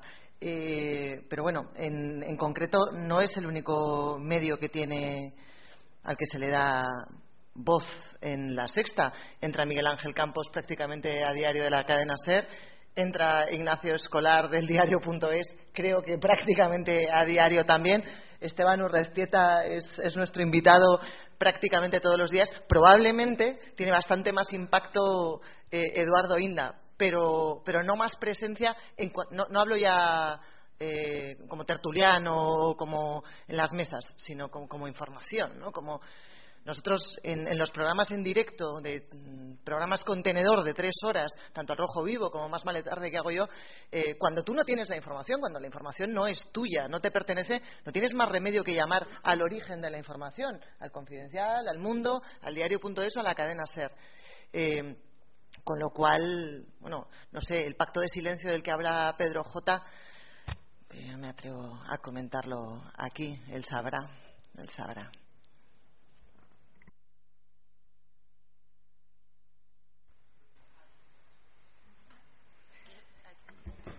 Yo básicamente lo, que sí quiero decir, no quiero incidir porque no, sé si a Pedro J le hacen más o menos más o menos caso que a otros medios que les debería hacer tanto caso igual o más que a Pedro J. Ahí no voy a entrar porque es, es, eh, que, quieren más a papá o a mamá, ¿no? Lo que sí es verdad es que la tendencia en los medios anglosajones, que siempre suelen ir bastante más avanzados con nosotros, es que todo tiende a converger. Es decir, que los grandes grupos multimedia siempre se ha dicho que la televisión en Internet, que si la televisión tiende a converger a Internet, la prensa, el papel, que si todo al final tiende a converger a Internet, y era prácticamente como el cuento de la lechera. Bueno, pues finalmente se está produciendo. Entonces, ahora mismo lo que hay, buscando esas sinergias, en esas sinergias a la hora de ahorro, no solamente de ahorro de costes, sino en la producción y sobre todo, y lo más importante, la distribución de esa información, porque digamos ya no es, esto ha cambiado totalmente la figura del lector, la figura de hacia dónde se dirige la información ha cambiado brutalmente, porque ya no es la, persona que va al kiosco, sino son millones y millones de personas que acceden a esa información a través de las redes sociales, a través de WhatsApp, es decir, hay muchas más vías. Entonces, para canalizar toda esa producción de contenidos y para canalizar esa distribución y, sobre todo, comercialización de los contenidos, porque como estáis viendo, eh, lo está haciendo el, el, español anexionándose, fusionándose con muchos otros medios para crear volumen comercial, una sinergia, buscar sinergias comerciales o que está haciendo muchos medios digitales, ahora no se entiende o no se va a entender eh, la viabilidad del, proyecto periodístico sin eh, sinergias y sin la unión en grandes grupos multimedia de todas estas patas, papel, internet, eh, audio, vídeo, etcétera, etcétera. Lo hemos visto con Vice, que tienen este medio digital, pero que sin embargo tiene presencia, por ejemplo, en Telefónica Movistar, y lo estamos viendo con otros muchos más medios. Con respecto al tema del veto de silencio, bueno, yo he trabajado un año en el español. Pedro J no se inventa, eh, es decir, no es un iluminado cuando dice eh, que hay un pacto de silencio con respecto a las informaciones del español y con respecto a su figura. Es decir, a mí me parece que es un hecho absolutamente anómalo que un periodista tan relevante eh, como Pedro J, pues no tenga la presencia que desde mi punto de vista debería tener en las televisiones y en las radios en estos momentos. Eso no es una casualidad, eso no es eh, una circunstancia que haya, que haya buscado él y por desgracia esa circunstancia tiene lugar después de la publicación de una serie de informaciones eh, bueno, pues que afectaban al corazón del sistema como eran los, SMS. Es que en el caso de Pedro J se llegó a producir una circunstancia que yo creo que no tiene precedentes, que es que una cadena de televisión llegó a, contratarlo como colaborador en un programa nocturno, publicitar su fichaje y no llegar a llevarlo nunca al canal. ¿Eso es una casualidad? Pues, sinceramente, yo creo que no.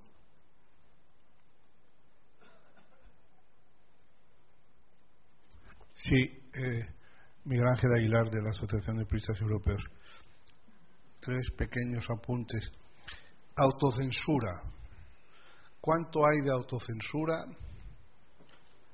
y cuánto hay de instinto de conservación? De no incurrir en un suicidio. O sea, la gente se autocensura. ¿Cuál, es el ambiente que lleva a la gente a autocensurarse? Este yo creo que es un asunto para otro seminario, pero me parece interesante. Segundo, la información robada. La información lo que tiene que ser es relevante. Casi siempre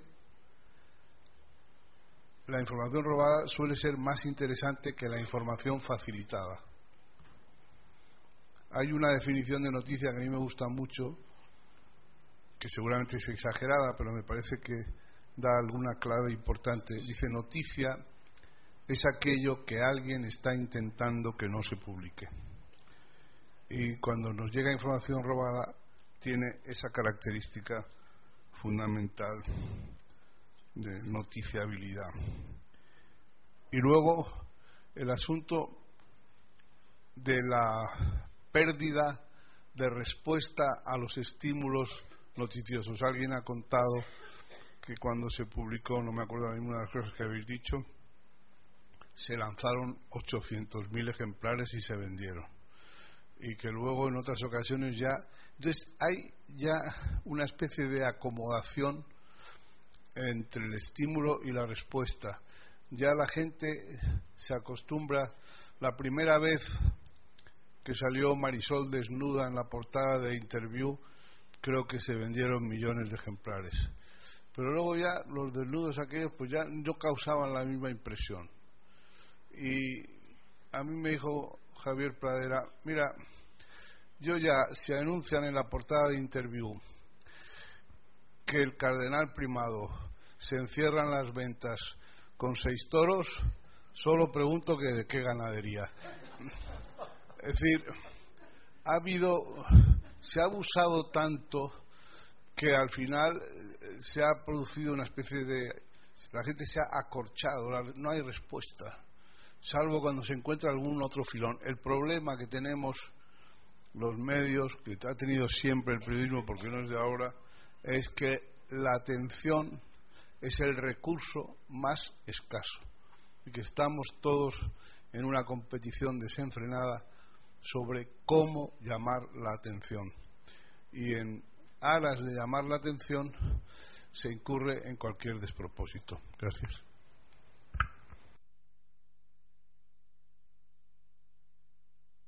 tema de lo de por qué el periodismo de investigación o las noticias exclusivas ya no provocan las ventas que provocaban antes, eh, es cierto, es así. Lo que pasa es que yo creo que tiene una relación directa con la llegada de Internet, que compite en las ediciones digitales con las ediciones en papel de los medios y que el interés al final se sacia eh, en las páginas web y no en el kiosco.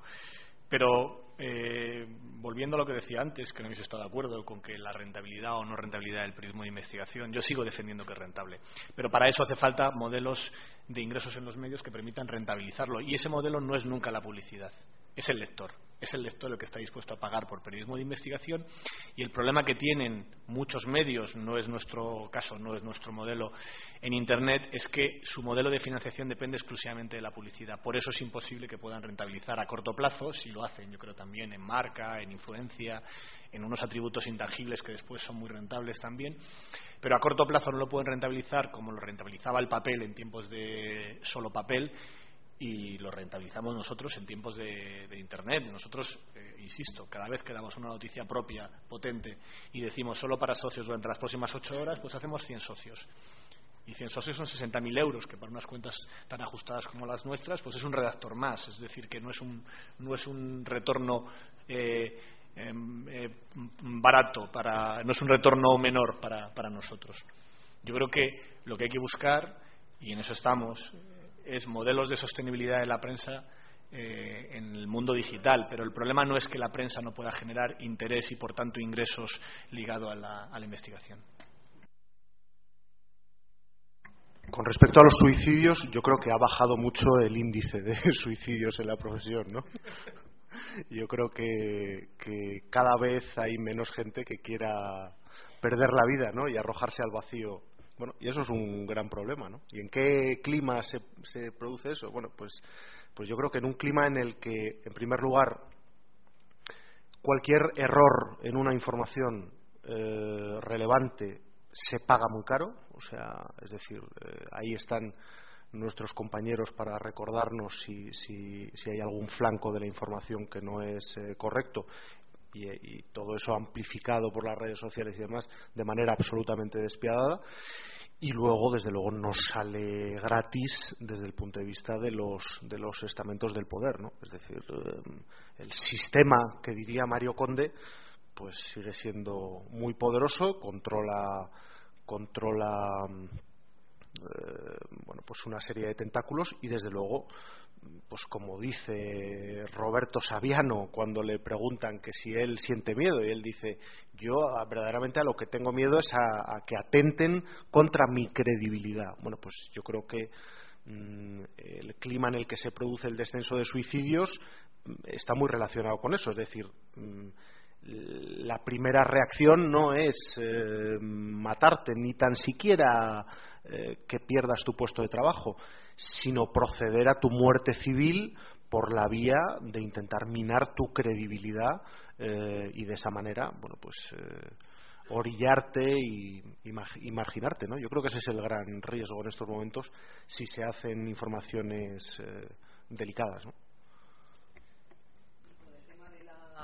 de la autocensura, eh, que igual requiere otro debate, pero me parece un tema muy bonito. Yo, desde luego, nunca me he planteado si me conviene o no publicar una información o no. Es decir, si hay un policía que es conocido, amigo o familiar tuyo y está vinculado con una trama de chinos que está investigada por la Policía Nacional, pues hay que contarlo. Hay que contarlo eso y hay que contarlo también cuando finalmente es absuelto, ¿no? Pero además, ¿sabes por qué, Aguilar? Porque yo creo que el periodista tiene ese punto tan animal de querer publicar noticias, porque si no estaríamos enlatando espárragos en Navarra, ¿verdad? Pues a lo que nos gusta es contar noticias, y cuantas más mejor, porque hay un punto como muy ambicioso, ¿no? Muy ambicioso de tenerlo todo bien amarrado, o al menos hablo por mí, y de querer contar y abrir el informativo de las ocho. Con lo cual, autocensura poco, ¿eh? A lo mejor es eh, quizás la recomendación de alguien de, oye, pero todo esto, ¿eh? todo esto está muy bien hilado, ¿verdad? En fin, no sé, es, un, es, un, es una mesa bonita para. Yo para, quería, para yo quería, por eso. Porque leían los confidenciales, Nacho. A mí, a mí eh, yo, yo, yo, yo, agradezco que los periodistas se autocensuren, porque si no se autocensuraran yo no dormiría por las noches. Ya duermo pocas horas pre preocupados por, por las presiones que recibo por la noche y a primera hora, y eso autocensurándose, que si no se autocensuraran eh, no es cierto. ¿vale? Y todo esto eh, viene por la. Eh, no, no, digo que haya cierto grado de, de autocensura, que a algunos periodistas esto, esto, esto, se les dé, pero no es la norma general. ¿eh? Y todo, como dice Mamene, viene por las declaraciones de de, de Juan Luis Cebrián a, ayer. Yo creo que habría que contextualizar estas declaraciones de Juan Luis Cebrián eh, ayer en el programa de Salvados de Évole, porque lo primero que quiero decir es mi, mi, respeto y admiración a todos los profesionales eh, que hacen el país o que trabajan en la cadena SER eh, y que hacen un periodismo brillante e independiente, como se vio ayer en la, precisamente en la entrevista que Javier del Pino le hizo a Juan Luis Cebrián eh, por la mañana, que es encomiable, ¿no? Eh, entonces, bueno, eh, primero mi, mi, respeto, pero es, eh, es Juan Luis Cebrián y no es Nacho Cardero ni el Confidencial el que dice que, que el país o el Grupo Prisa no dice qué temas o qué artículos se deben publicar o no, sino que son los, sus propios periodistas los que finalmente se, se autocensuran. Es Juan Luis Cebrián y, y, no Nacho Cardero el que dice que cuando hay un fallo en una portada del periódico el culpable es el director y no Juan Luis Cebrián que no tiene nada que ver con la con la edición es Juan Luis Cebrián y Nacho Cardero que dice que en los consejos de administración del país no se tratan temas editoriales, ¿no? Y es también eh, Juan Luis Cebrián y no Nacho Cardero el que prohíbe que los periodistas, uh, sus periodistas y colaboradores no acudan a la sexta, a programas de la sexta, y acude él para vender su libro. ¿no? Entonces, cuando, se, contextualizan eh, declaraciones como la de autocensura, hay que saber muy bien cómo se contextualiza y en qué, y en qué escenario y darles, eh, digamos, la entidad que se merecen.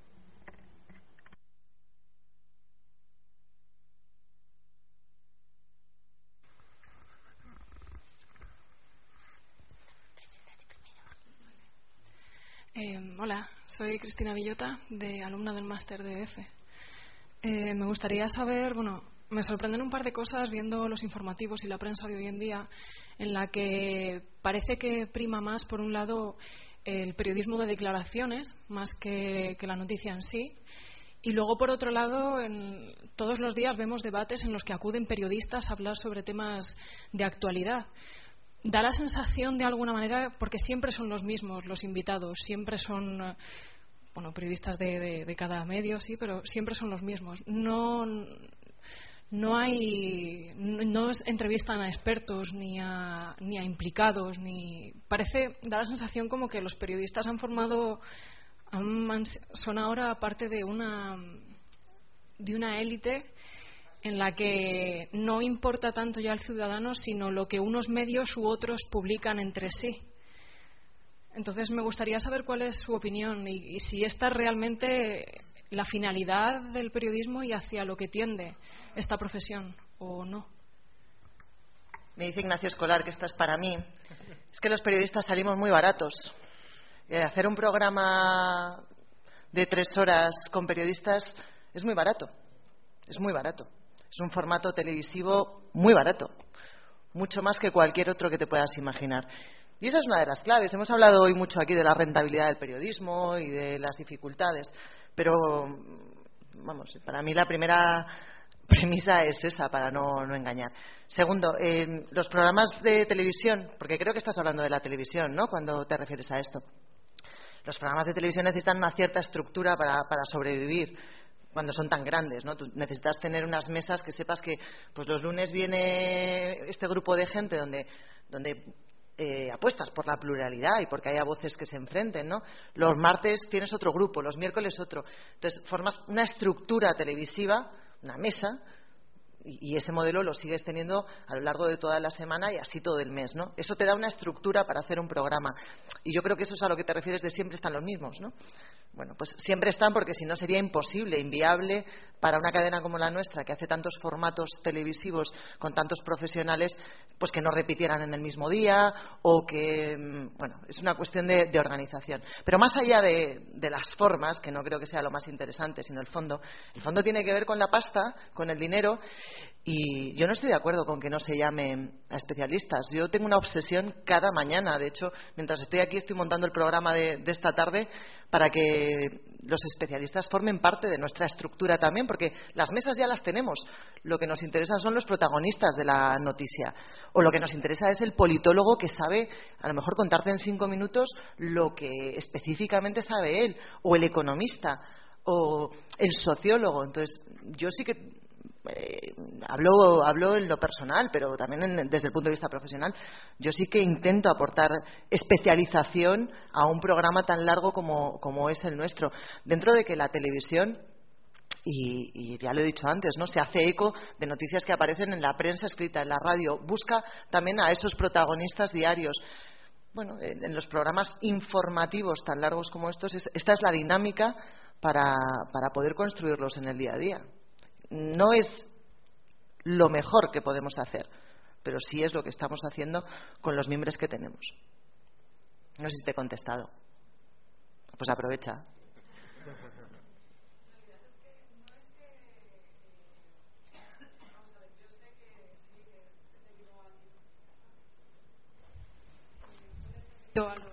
a los costes y que responde a una necesidad económica, el que no se pueda siempre invitar a un experto, a un pero, pero cuando yo veo esos debates me recuerdan un poco, sin querer faltar al respeto, a, Sálvame. Me recuerda mucho a Sálvame, pero con periodistas que están informados y que pueden, y conocen mucho más la actualidad que, en fin. Pero me recuerda mucho a eso, unos se chillan, se pisan, se, y al final solo oyes un gritillo. Sí. Yo, estoy en contra de las generalizaciones. Entiendo lo que dices y que tiene que ver con la espectacularización de la información y tal. Pero yo no creo que Miguel Ángel Aguilar, que viene todos los viernes a mi programa, pertenezca al Sálvame de la política. Ni creo que Ignacio Escolar pertenezca al Sálvame de la política, ni Benjamín Prado. No sé, o sea, en, nuestras mesas yo creo que estás trasladando una impresión a, que, mm, puede tener razón. Los debates Indamaruenda por ahí por ahí andan, ¿no? Pero, pero no estoy de acuerdo con que toda la televisión sea eso, porque entonces nos faltaríamos el respeto a nosotros mismos. Creo que los formatos televisivos necesitan un determinado grado de espectáculo, pero si sabes ver más allá, entenderás que los profesionales que vienen a estos programas eh, no buscan eso, ni todos los formatos buscamos eso, porque no, la audiencia no lo es todo, y que si, buscamos que el espectador, que es para el que hacemos el programa, se informe, se quede con nosotros, aprenda y, y, tener a los especialistas en la materia. Pero entiendo lo del espectáculo, lo entiendo míralo de otra manera. Eh, es verdad que los debates, sobre todo cuando son en prime time, son mucho más espectáculo que cuando son en otros horarios donde hay menos presión de audiencia. Pero míralo de otra manera. ¿Tú qué crees que prefiere el gobierno y la oposición? ¿Que en el horario de sábado noche haya un debate sobre los papeles de Bárcenas o sobre los seres en Andalucía o que haya un espectáculo de José Luis Moreno? Pues, pues José Luis Moreno. Entonces, que eh, aunque sea con formatos tan de entretenimiento en muchas ocasiones, haya debates y haya información y haya periodismo, aunque sea mezclado con espectáculo, en determinadas franjas de la audiencia, donde antes solamente había programas de variedades, yo creo que es un paso positivo, no negativo. Y ya, si me permiten, en cuanto al periodismo de declaraciones. Bueno, eso es muy interesante. Eso es muy interesante. Dale un poquito también. Es cierto que a veces se abusa muchísimo del periodismo de declaraciones y que al final gran parte de mi padre, cuando trabajó en el país una temporada, una de sus quejas era un poco irónica, decía, vamos a cambiar el nombre de la sección, la sección en vez de España la llamamos Dicen. No sé qué dice, lo, dijo en aquella época eh, eh, que estuvo en el país, pero lo podía haber dicho de todos los periódicos.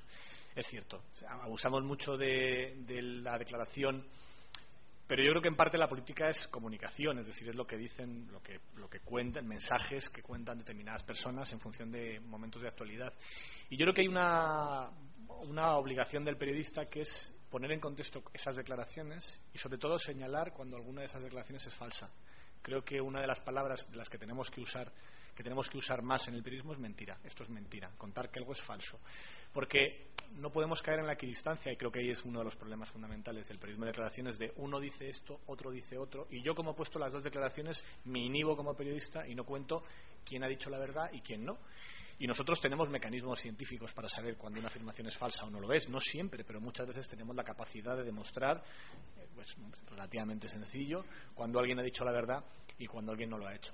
Para mí el, abuso está más ahí, en, servir de correa de transmisión a crítica de declaraciones sin ponerlas en contexto y sin, de, sin subrayar cuando se miente que en el propio periodismo basado en, lo que dicen fuentes o lo que dicen políticos. Aquí, para, añadir, eh, la verdad es que yo rehuyo y, aborrezco el periodismo declarativo.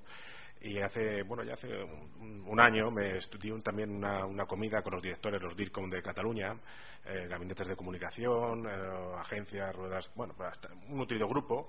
Entonces yo expliqué eh, delante de ellos que yo les decía a mis periodistas que no fueran a ruedas de prensa que no quería periodismo declarativo para nada, que para eso ya están o las agencias o están. Y dicen, claro, y te das cuenta que abrían los ojos como platos, diciendo, pero si es nuestro trabajo, es hacer notas de prensa, que se hagan eco de nuestras declaraciones, si este señor eh, viene a decir que eso no le interesa a un medio, un medio como el confidencial, yo tengo un problema. Efectivamente, tienen un problema.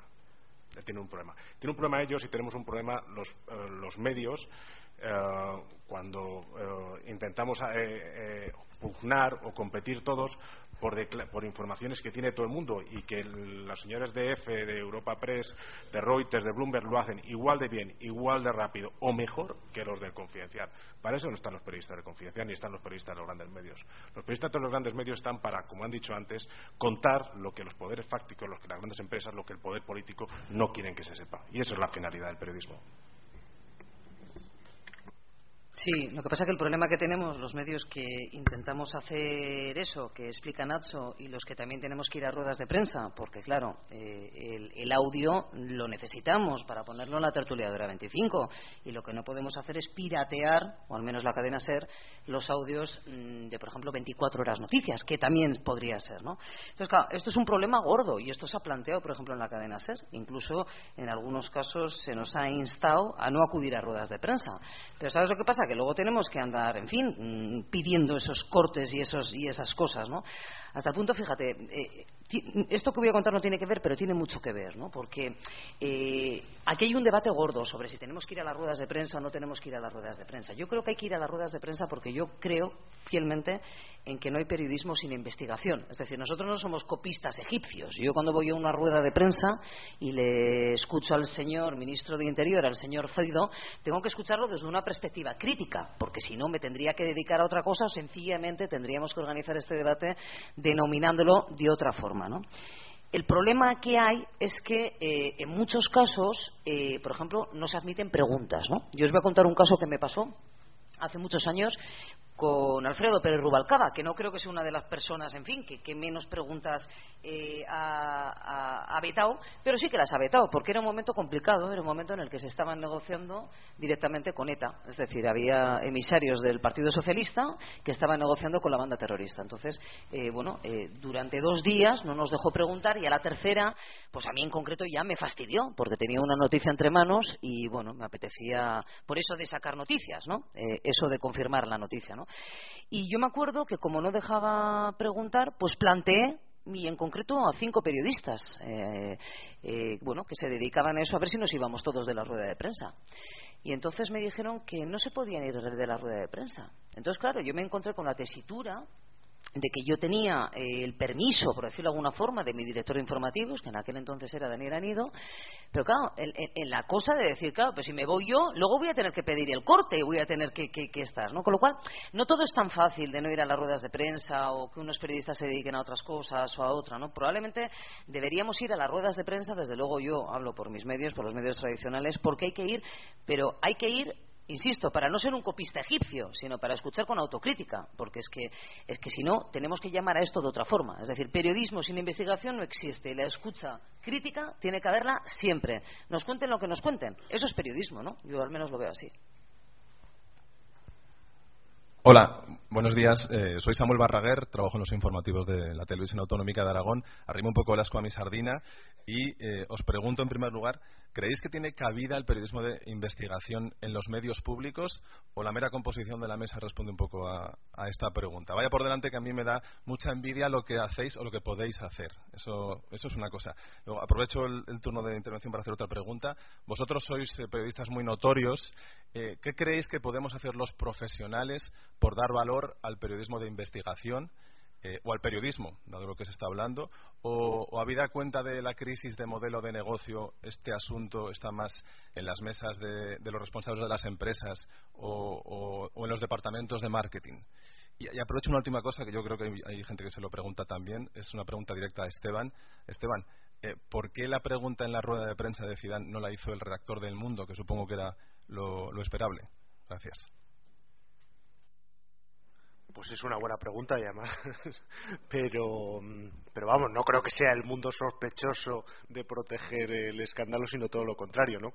Máxime cuando cuando la información se está llevando desde el propio departamento de deportes, ¿no? Es decir, no, o sea, creo que es una anécdota muy llamativa, pero no creo que en, ese sentido no tiene mayor mayor recorrido. Con respecto a las, al periodismo de investigación en las cadenas públicas, pues pues pues es un tema muy interesante porque yo creo que cualquiera quisiéramos los medios de, cualquier gran cadena pública para desarrollar nuestro trabajo y cualquiera querría una plataforma tan potente y con, y con tanta difusión. ¿no?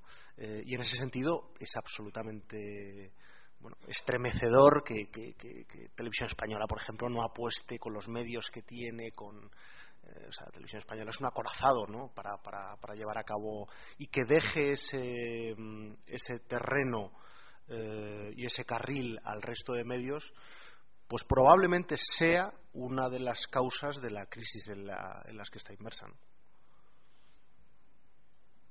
O sea, por eso, o sea, por eso a lo mejor mm, ha dejado de ser líder en, en programas informativos. ¿no?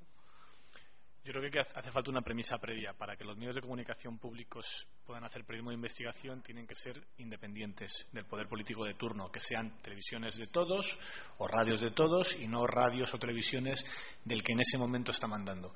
Y para que eso se logre, pues tendríamos que retomar los pasos que se desandaron tras la reforma de Zapatero, que fue de las cosas más eh, notables de su legislatura, en mi opinión, que permitió dar cierta independencia a Televisión Española y que después se la quitaron.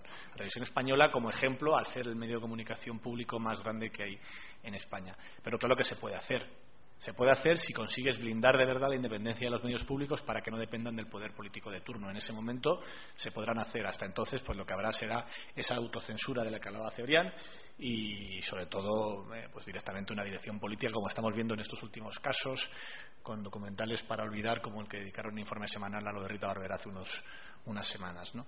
Y luego, sobre qué se puede hacer o no se puede hacer sobre la sostenibilidad del periodismo, yo es una pregunta que ahora me hago mucho y que afortunadamente durante un tiempo pude no hacerme y que a la gente que, que, busca modelos de sostenibilidad pues les digo que siempre lo mismo. Primero, hay una gran novedad respecto a lo que pasaba hace, hace unos años, que es la tecnología. La tecnología hace que las redacciones sean el coste de redacción, el coste salarial de la redacción sea el principal coste de un periódico. Antes no era así. Antes era carísimo todo y era prácticamente imposible hacer sostenibles modelos de prensa independiente porque necesitabas un capital inicial que estaba fuera del alcance de los ahorros de cualquier periodista. Ahora no, ahora se puede hacer. ¿no? Pero creo que en las redacciones tiene que haber quien se ocupe de eso y quien no. Yo creo que los, a mis periodistas que hacen investigación, a Pedro Águeda, a, a Precedo, a Marcos Piñeiro, a Aitor a, Antonio Muñoz Vélez no les no me preguntan cómo rentabilizan eso ni yo se ni yo les hago partícipes de esa decisión. Creo que es trabajo de, de otros y que parte de la, de, la, de la, clave para que una redacción funcione es que exista especialización en el trabajo ¿no? y que no se mezclen tampoco las partes comerciales y de ingresos con las de información, ¿no? que no se conozcan, que exista un muro que separe unas cosas de las otras para que de verdad los periodistas puedan ser realmente libres, que ni siquiera tengan ellos el miedo de meterse en un berenjenal. Para añadir a, la pregunta que tú haces de medios públicos, periodismo de investigación, es una pregunta que ni se haría en el Reino Unido. Es decir, tú, en la BBC no le preguntas si tiene que hacer periodismo de investigación, lo hace directamente. los medios públicos tienen que responder a una variable que es el interés general. Y dentro de esta variable de interés general, el periodismo de investigación es, eh, fundamental. Es decir, eh, eh, entonces, ¿tienen que hacer los medios públicos periodismo de investigación? Sí, tienen que hacerlo. Además, tienen los recursos necesarios para hacerlo. Y si no lo hacen aquí en España, mm, no será por falta de recursos, sino será entonces por falta de independencia o por no obedecer a criterios informativos, periodísticos de interés general y obedecer a otros intereses espurios. Aquí siempre que hablamos de la televisión pública, hablamos de la BBC y de televisión española. Y tú eres de televisión de Aragón. Eh, que me parece mm, bien acotarlo, porque mm, si estamos hablando de, la televisión española, ¿no? de, los canales públicos donde hay, pues hay tanta gente crítica y un comité también, un comité de redacción crítico, yo me pregunto qué pasa en la televisión de Aragón, donde tengo varios amigos ahí, ¿no? ¿Cuántos callos pisas al día por comunidad autónoma o por pueblo, ¿no? Pues muchos más que la televisión pública que tiene el, deseo de convertirse en la BBC. Yo creo que en, las comunidades, en Aragón, en Andalucía, cuando en Valencia existía Canal Nou, ya vimos en lo que se convertían las televisiones públicas. No están hechas para investigar. De hecho, tampoco están hechas muchas veces para informar. Eh, se han convertido en instrumentos serviles de los gobiernos autonómicos de turno o incluso de los alcaldes, porque ¿quién no tiene en su pueblo ya una televisión donde informar mm, de sus cositas, ¿no? Entonces, no, no, me da mucha pena, pero yo, yo sí que creo que es una quimera pensar que, que las televisiones públicas eh, autonómicas mm, están hechas para, para investigar. Creo que todo lo contrario, por desgracia. Buenos días, soy Pablo Soler, estudiante de periodismo y durante estas semanas en clase hemos estado debatiendo mucho acerca de bueno el, periodismo de investigación y de si publicar o no determinadas informaciones durante procesos judiciales que precisamente comentaban antes en, la mesa. Entonces, eh, debatíamos sobre ese ese límite entre la privacidad y lo que de verdad importa y es importante sobre un personaje público eh, de cara pues, a, la, sociedad. Entonces, ¿hasta qué punto es necesario eh, perseguir a ese personaje mm, bueno, fuera ya de, la sala, de las salas judiciales y bueno, otra pregunta que también tenía era, ya que tenemos aquí en la mesa tanto ediciones digitales como impresas, ¿por qué comentaban antes que no va a desaparecer la prensa impresa? Gracias. Yo quiero empezar con tu primera pregunta. Si puedes coger la anécdota, que es la peluquería de Rita Barberá, y, acompañarla. O puedes pensar que si no se pudiera informar de casos que están judicializados, pues no podríamos haber hablado de la Gürtel hasta antes de ayer, o de las Black hasta antes de ayer. Nunca. Nunca, nunca. O, por ejemplo, eh, Carlos Fabra, el expresidente de la Diputación de Castellón, que ha estado, lo contaba antes Ana Terradillos, ha estado eludiendo sus condenas durante décadas, eh, una década, pues tampoco podríamos haber hablado de él. Con lo cual, yo creo que la reciente muerte de Rita Barberá, que ha hecho que en el PP mm, nos hagan pensar que tenemos que replantearnos el periodismo, bueno, pues el periodismo está bien que se replantee, pero, pero no por la muerte de Rita Barberá y las causas judiciales, cuando todo su equipo municipal estaba imputado. ¿no? Eh, que un equipo de televisión le acompañe hasta la peluquería es una anécdota en todo el universo judicial que, que a diario abordamos. ¿no? Yo sobre esto, varias cosas. Primero, creo que es una confusión pensar que solamente los medios informamos de delitos. Esa idea de no podéis informar de nada que no esté judicializado. Dice, bueno, si no podemos informar de nada judicializado, como decía, las Black no es que no nos hubiésemos podido informar, es que, eh, es que no se hubiesen judicializado, porque fue la información lo que provocó que fuese judicializado el asunto de las Black, de las tarjetas Black. Y en, los medios se informan de un montón de cosas. Muchas cosas no son delito, pero son relevantes informativamente porque afectan a la ética de personas públicas. Por ejemplo, que Rita Barberá esté en la peluquería mientras está un pleno en el Senado, que es lo que se lo que no cuentan cuando hablan del tema de la peluquería, es relevante informativamente no porque vaya a la peluquería, sino porque lo hace en horario laboral. Y para cualquier otro español que no le dejan irse a la peluquería mientras está trabajando es informativo y es además bastante ejemplar de qué estaba pasando con ese, con ese caso. Al final se exagera porque se plantea, primero porque se ha mentido mucho con este tema diciendo que prácticamente estaban unidades móviles permanentes detrás de Rita Barberá. Es falso, es falso. Eso no ha sido así. No ha sido así. Ha habido gente pendiente de Rita Barberá para hiciese declaraciones en momentos muy concretos. Y si un medio se entera de que está en la peluquería mientras está en el Senado, es normal que mande un periodista. Yo hubiese mandado un periodista si me llego a enterar ya hubiésemos hecho una foto o un vídeo, porque es relevante que en horario laboral tú estés fuera de tu puesto de trabajo siendo un representante público. Y, esa confusión entre lo penal y lo, y lo, político o lo informativo es donde lleva, la que lleva a estos extremos, que se planteen además en casos donde ni siquiera existe luego después la inocencia posterior, porque morirte eh, es lamentable, todo lo lamentamos mucho, pero no te hacen inocente ni culpable decir, te, saca del proceso judicial. El proceso judicial contra Rita se archiva porque ha muerto, no porque de repente descubriesen que era inocente, como falsamente han intentado plantear. Eh, y además, absolutamente todo lo que se ha publicado sobre Rita, todo, desde sus facturas abusivas, desde lo que se gastaba en comilonas y en invitaciones que era procesado por ella, desde que eh, estuvo haciendo, eh, estaba involucrada todo su grupo, todos sus asesores y todo su grupo en el ayuntamiento en un presunto delito de blanqueo de dinero de una mordida, porque los partidos que yo sepa no tienen una barra de bar donde se genere dinero en negro. O sea, si tú tienes dinero en efectivo en un partido político que, que utilizas, por, que blanqueas por medio de donativos para financiar tu campaña electoral, es que te ha llegado de manera irregular. Ese dinero no puede haber llegado de otra manera más que de forma mm, irregular. Todo eso es relevante informativamente y en ningún caso se ha demostrado una mala praxis al respecto. Nadie ha podido decir, no, es que tal noticia que publicó el Levante, por ejemplo, que ha dado gran, la prensa valenciana en estos temas ha dado muchísimo, muchísima información, o que publicó la sexta era falsa. No, ninguna. Igual que en su momento con Rodrigo Rato, cuando se presentó todo esto, qué vergüenza que le sacan metiéndolo en un coche, ¿cómo detienen a todo el mundo en España? Exactamente igual. ¿Cómo es un registro en España? Exactamente igual. ¿Por qué? O peor, muchas veces. El escándalo está cuando entran en la cárcel, el verdadero escándalo está cuando entra en la cárcel gente que es inocente y luego sale sin nada. Y eso hay en la justicia española así, de casos, así. O pena de banquillo, mucho más preocupante la pena de prisión preventiva, ¿no? Yo prefiero que me saquen en el telediario que me metan en la cárcel tres meses y luego sea inocente. Y de eso hay en la justicia española así de casos.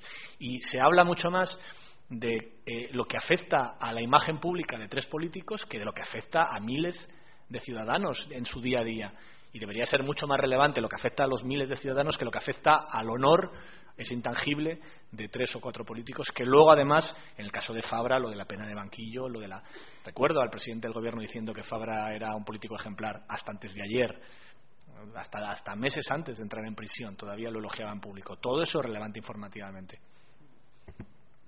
Cuentan los cercanos a Rita Barberá que la senadora se fue con mucha pena porque los suyos le dejaron de lado. Es decir, eh, se veía todas las tertulias, pero no creo que se haya ido con, la pena de lo que este señor, yo o los de allí, en fin, hayamos hablado. Digo todo esto porque de este debate que se ha abierto, por el que preguntabas tú, ojo con este debate. Es decir, si nosotros, eh, digamos, hemos participado o hemos instado un linchamiento, quizás eh, lo hemos hecho arrastrados por otros que fueron los que le dieron de baja y le pasaron al grupo mixto. Es que mm, en fin, no me gustaría ser eh, muy. Mm, es una señora que ha fallecido, yo creo que, en fin. Pero dicho esto, ojo con este debate, ¿eh? Ojo con este debate. O sea, lo que no podemos hacer es no informar, porque entonces ya no somos periodistas. Es decir, aquí tenemos que tener bien claro, pero, pero clarísimo, qué hechos son de relevancia social y cuáles no. No importa que la señora Barbella vaya a la peluquería, faltaría más, pero sí que todos nosotros estemos pagando un escaño que fue elegido por designación eh, eh, autonómica y al cual esa señora, a instancias de su partido no iba precisamente para no dar que hablar. Entonces, mm, eh, ojo con cargar responsabilidades contra, contra todos, porque a mí personalmente no me, no, me gusta, porque yo realmente no me creo, eh, en fin, que yo haya colaborado eh, a la muerte de esa señora, de verdad, no. Si el linchamiento, insisto, del que nos acusan algunos, a lo mejor ha sido porque otros les han hinchado, yo no he dado de baja a nadie, no. Le da, le, da, de baja al Partido Popular y ahora recula, pero quien le da de baja es el Partido Popular y el Partido Popular le da al Grupo Mixto y vuelve insistir en esto que cuentan los cercanos. La señora se ha ido con la pena de que no le querían los suyos, no con lo que este señor opinase o yo. Y en cuanto a informar sobre el tema de, procesos judiciales que están abiertos, no tengo ningún tipo de duda. Y vuelvo otra vez al caso del señor Fabra. No solamente eludió muchas penas, sino que, eh, entre otras cosas, algo que a mí me preocupa como contribuyente es que seguía gestionando dinero público. Entonces, a partir de ahí, si no hubiésemos tenido ese contrato social del que hablaba antes, donde incluso hasta las partes, sabiendo que las investigaciones eran secretas, estaban conformes, conformes, porque ellos filtraban en que comentásemos y publicásemos esas noticias, pues no tengo ningún tipo de duda, vamos, o sea, todos los días a publicar historias, claro, porque es que si no, nos metemos en un escenario que es un poco dudoso y sobre todo, en fin, ¿no? que no nos corresponde a nosotros.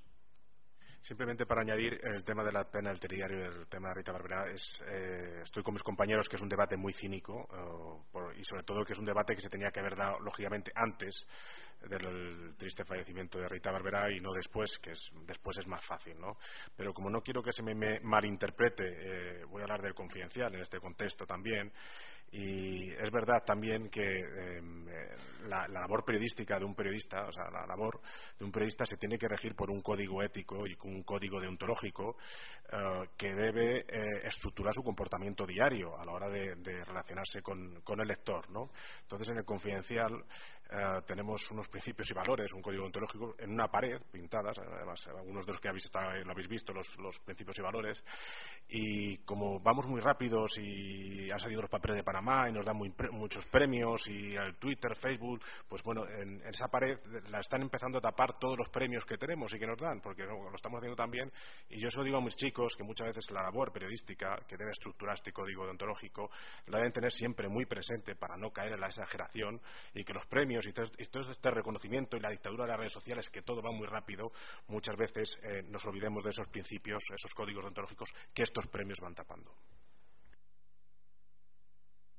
Eh, cuando se habla de la pena de telediario, siempre se deja al margen un factor que, es esencial, o sea, la participación en eso de los jueces, de la fiscalía y de la policía. O sea, quien detiene a Rodrigo Rato no somos los periodistas. O sea, eh, Ahora bien, cabe un debate eh, de por qué en determinados casos se producen grandes agravios comparativos y por qué a determinados imputados se les aplican unos protocolos y a otros otros. Yo creo que es absolutamente escandaloso que los miembros de la familia Puyol, por ejemplo, no hayan sido detenidos con un protocolo similar al de Rato y, por lo tanto, se han ahorrado esa pela de telediario y en otros casos hemos visto, yo tengo presente, mm, no sé si lo recordáis, en el año 2007-2008 cuando estalló el, caso Palmarena, la policía en Baleares esposó con los, eh, con los brazos cruzados a los miembros del Partido Popular.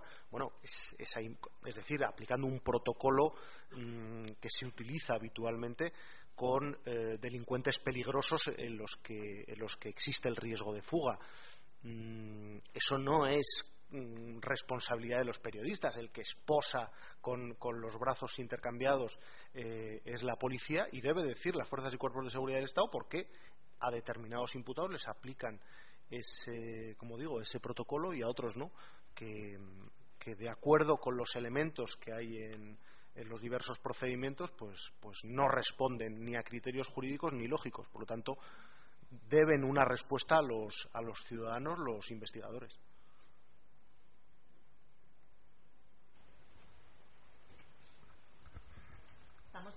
tiempo límite. Yo creo que se me oye, pero estamos en nuestro tiempo límite para cerrar esta mesa, porque a las doce y media hay otra, pero no sé si queréis hacer una última pregunta o remato. Pues aprovecha.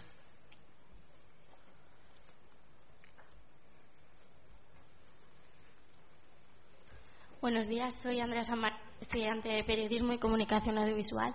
Me gustaría ahondar también en el tema de, un poco del periodismo de investigación. Eh, me gustaría saber qué opináis acerca del secreto profesional y la importancia de citar las fuentes y si ese secreto profesional tiene que estar vigente, no dar esa información o cómo se aborda desde el periodismo de de investigación. De hecho, periodistas como Rijosa dicen que es primordial eh, citar las fuentes, o el New York Times también que en casos extremos siempre se tiene que citar. Entonces, me gustaría saber cómo lo abordáis. Muchas gracias. Pues eh, uno tiene que acreditar la veracidad de la información tiene la obligación de acreditar la veracidad de la información y tiene la obligación como periodista de preservar las, fuentes. Se ha citado antes eh, por parte de Ana, y se lo agradezco, el caso del juez Zamarriego, que no es ni mucho menos una anécdota. Hasta ahora existía un respeto por parte del secreto profesional de los periodistas, es decir, no se actuaba jamás contra un periodista por negarse a revelar una, una fuente de información. Y sin embargo nos hemos encontrado que este juez ha cruzado ese Rubicón sentando un precedente peligrosísimo eh, por el cual, y para los no iniciados resumo brevemente, por eh, varios medios de comunicación circuló hace un par de años una grabación de una reunión que se produjo entre el comisario que investigaba al pequeño Nicolás, que era Marcelino Martín Blas, responsable del Departamento de Asuntos Internos, y agentes del CNI. Es decir, la investigación del pequeño Nicolás se llevó conjuntamente en el inicio por parte del CNI y por parte de la policía, y una de esas reuniones de trabajo fue grabada. Esa grabación llegó a diversos medios de comunicación. Nosotros la tuvimos y no la llegamos a publicar porque, porque los servicios jurídicos del periódico nos planteaban eh, muchos eh, problemas y que podíamos tener eh, problemas por un posible delito de revelación de secretos al, intervenir en esa grabación agentes del, CNI. bueno, optamos por no publicarla, pero yo creo que la podíamos haber publicado sin ningún tipo de problemas. Hubo otros medios que la publicaron, como fue Infolibre, pero en cualquier caso, el juez Zamarriego actúa contra todos los periodistas por los que pasó esa grabación, quienes la tuvieron físicamente, bueno, exigiendo que se le revele la fuente de información que, facilitó esa, cinta. Todos y cada uno de los periodistas eh, que hemos sido interrogados por, este magistrado nos hemos acogido a nuestro derecho a no revelar las fuentes de información. Eh, el juez Amarriego nos ha abroncado en las declaraciones diciendo que, que, estamos en la obligación de revelarles la fuente mm, y bueno y ahí están las grabaciones de las declaraciones para aquel que quiera profundizar en el tema que son absolutamente bueno pues casi violentas. Eh, ante la negativa el protocolo que, ha utilizado el juez Amarriego y la comisión judicial formada por, la policía es proponer el registro domiciliario de una serie de periodistas como si fuéramos parte de una banda de narcotraficantes para incautar para incautarse de los dispositivos electrónicos que tuviéramos para así determinar cuál había sido nuestra fuente de información. Este juez ha procedido a, exigir los correos electrónicos de una serie de periodistas eh, para determinar cuál, es, eh, cuál ha sido la fuente de información. Bueno, y a pesar de ese derroche de, de, medios y de gestiones, pues sigue sin poder averiguar quién nos facilitó la, la grabación, lo cual, bueno, pues yo creo que es una buena noticia para la profesión, que a pesar de que un juez de instrucción proceda de esa manera, pues, eh, y, hay que añadir a esa cuestión que la Fiscalía eh, se ha opuesto radicalmente a los métodos de este señor, diciendo que se están vulnerando derechos fundamentales y eso llevó la oposición del Ministerio Público al juez Amarriego a no proceder a entrar en nuestros domicilios, insisto, como si fuéramos eh, miembros de una banda de, delincuentes comunes. ¿no?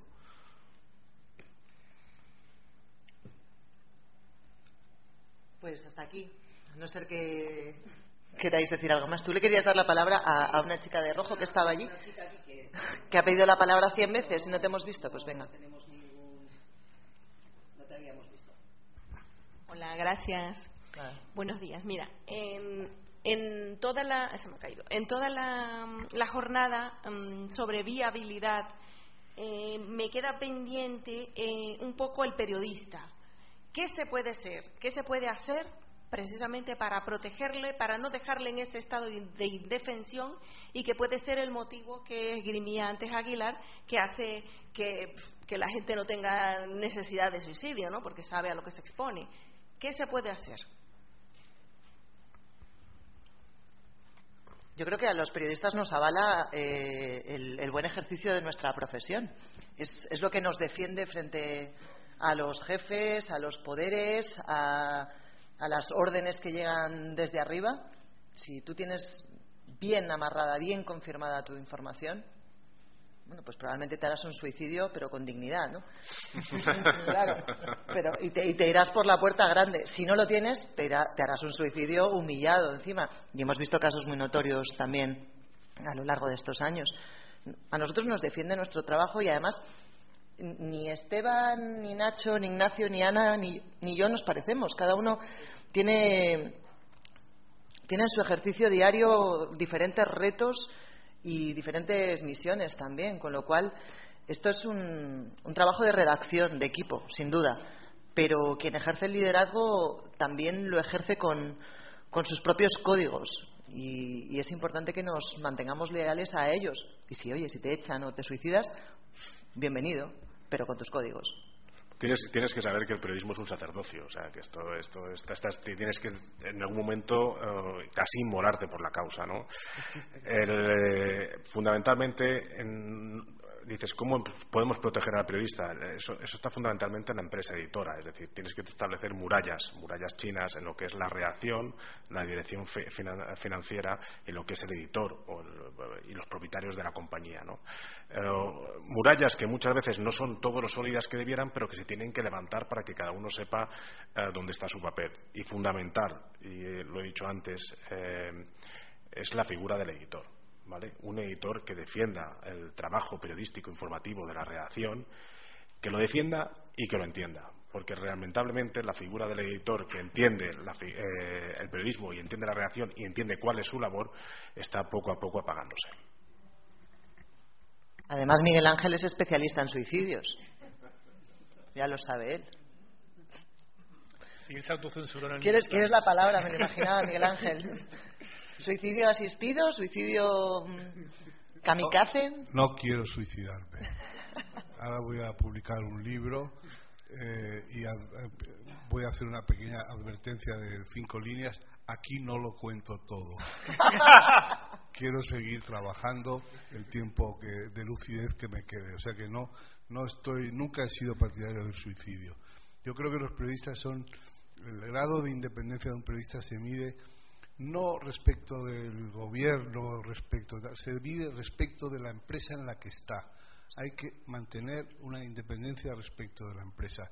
Pero también ahí es una cuestión de dosis, porque si te pasas en la dosis sencillamente te quedas fuera. Entonces, eh, a propósito de esta cuestión que ha suscitado la última intervención y que se ha hablado varias veces de la, del secreto profesional. El secreto profesional es un deber, mucho más que un derecho. Es un deber del periodista con la fuente que le ha dado la información.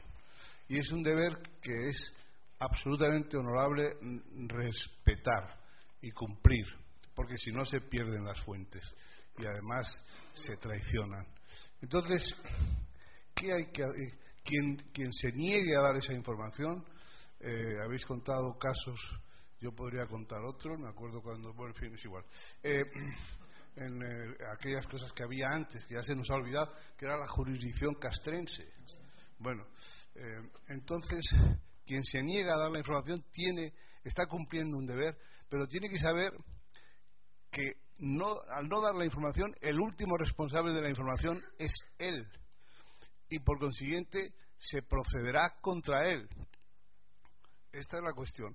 Si una información es falsa, si una información es mm, gravemente dañosa, además de falsa para la seguridad nacional que le preocupa a Ana Tarradillos o lo que fuere, y el juez, imaginemos que legítimamente quiere saber la procedencia y el, periodista con, toda legitimidad se niega a dar esa procedencia, entonces el responsable de lo que haya detrás es el periodista que se ha negado y es honrosísimo ir a la cárcel por ese motivo. Pero que piense que por aducir el secreto profesional queda liberado de cualquier responsabilidad, se equivoca gravísimamente. Gracias, Miguel Ángel, por cerrar esta primera mesa. Vamos a hacer una pausa y después la siguiente mesa redonda será el relato transversal. Gracias.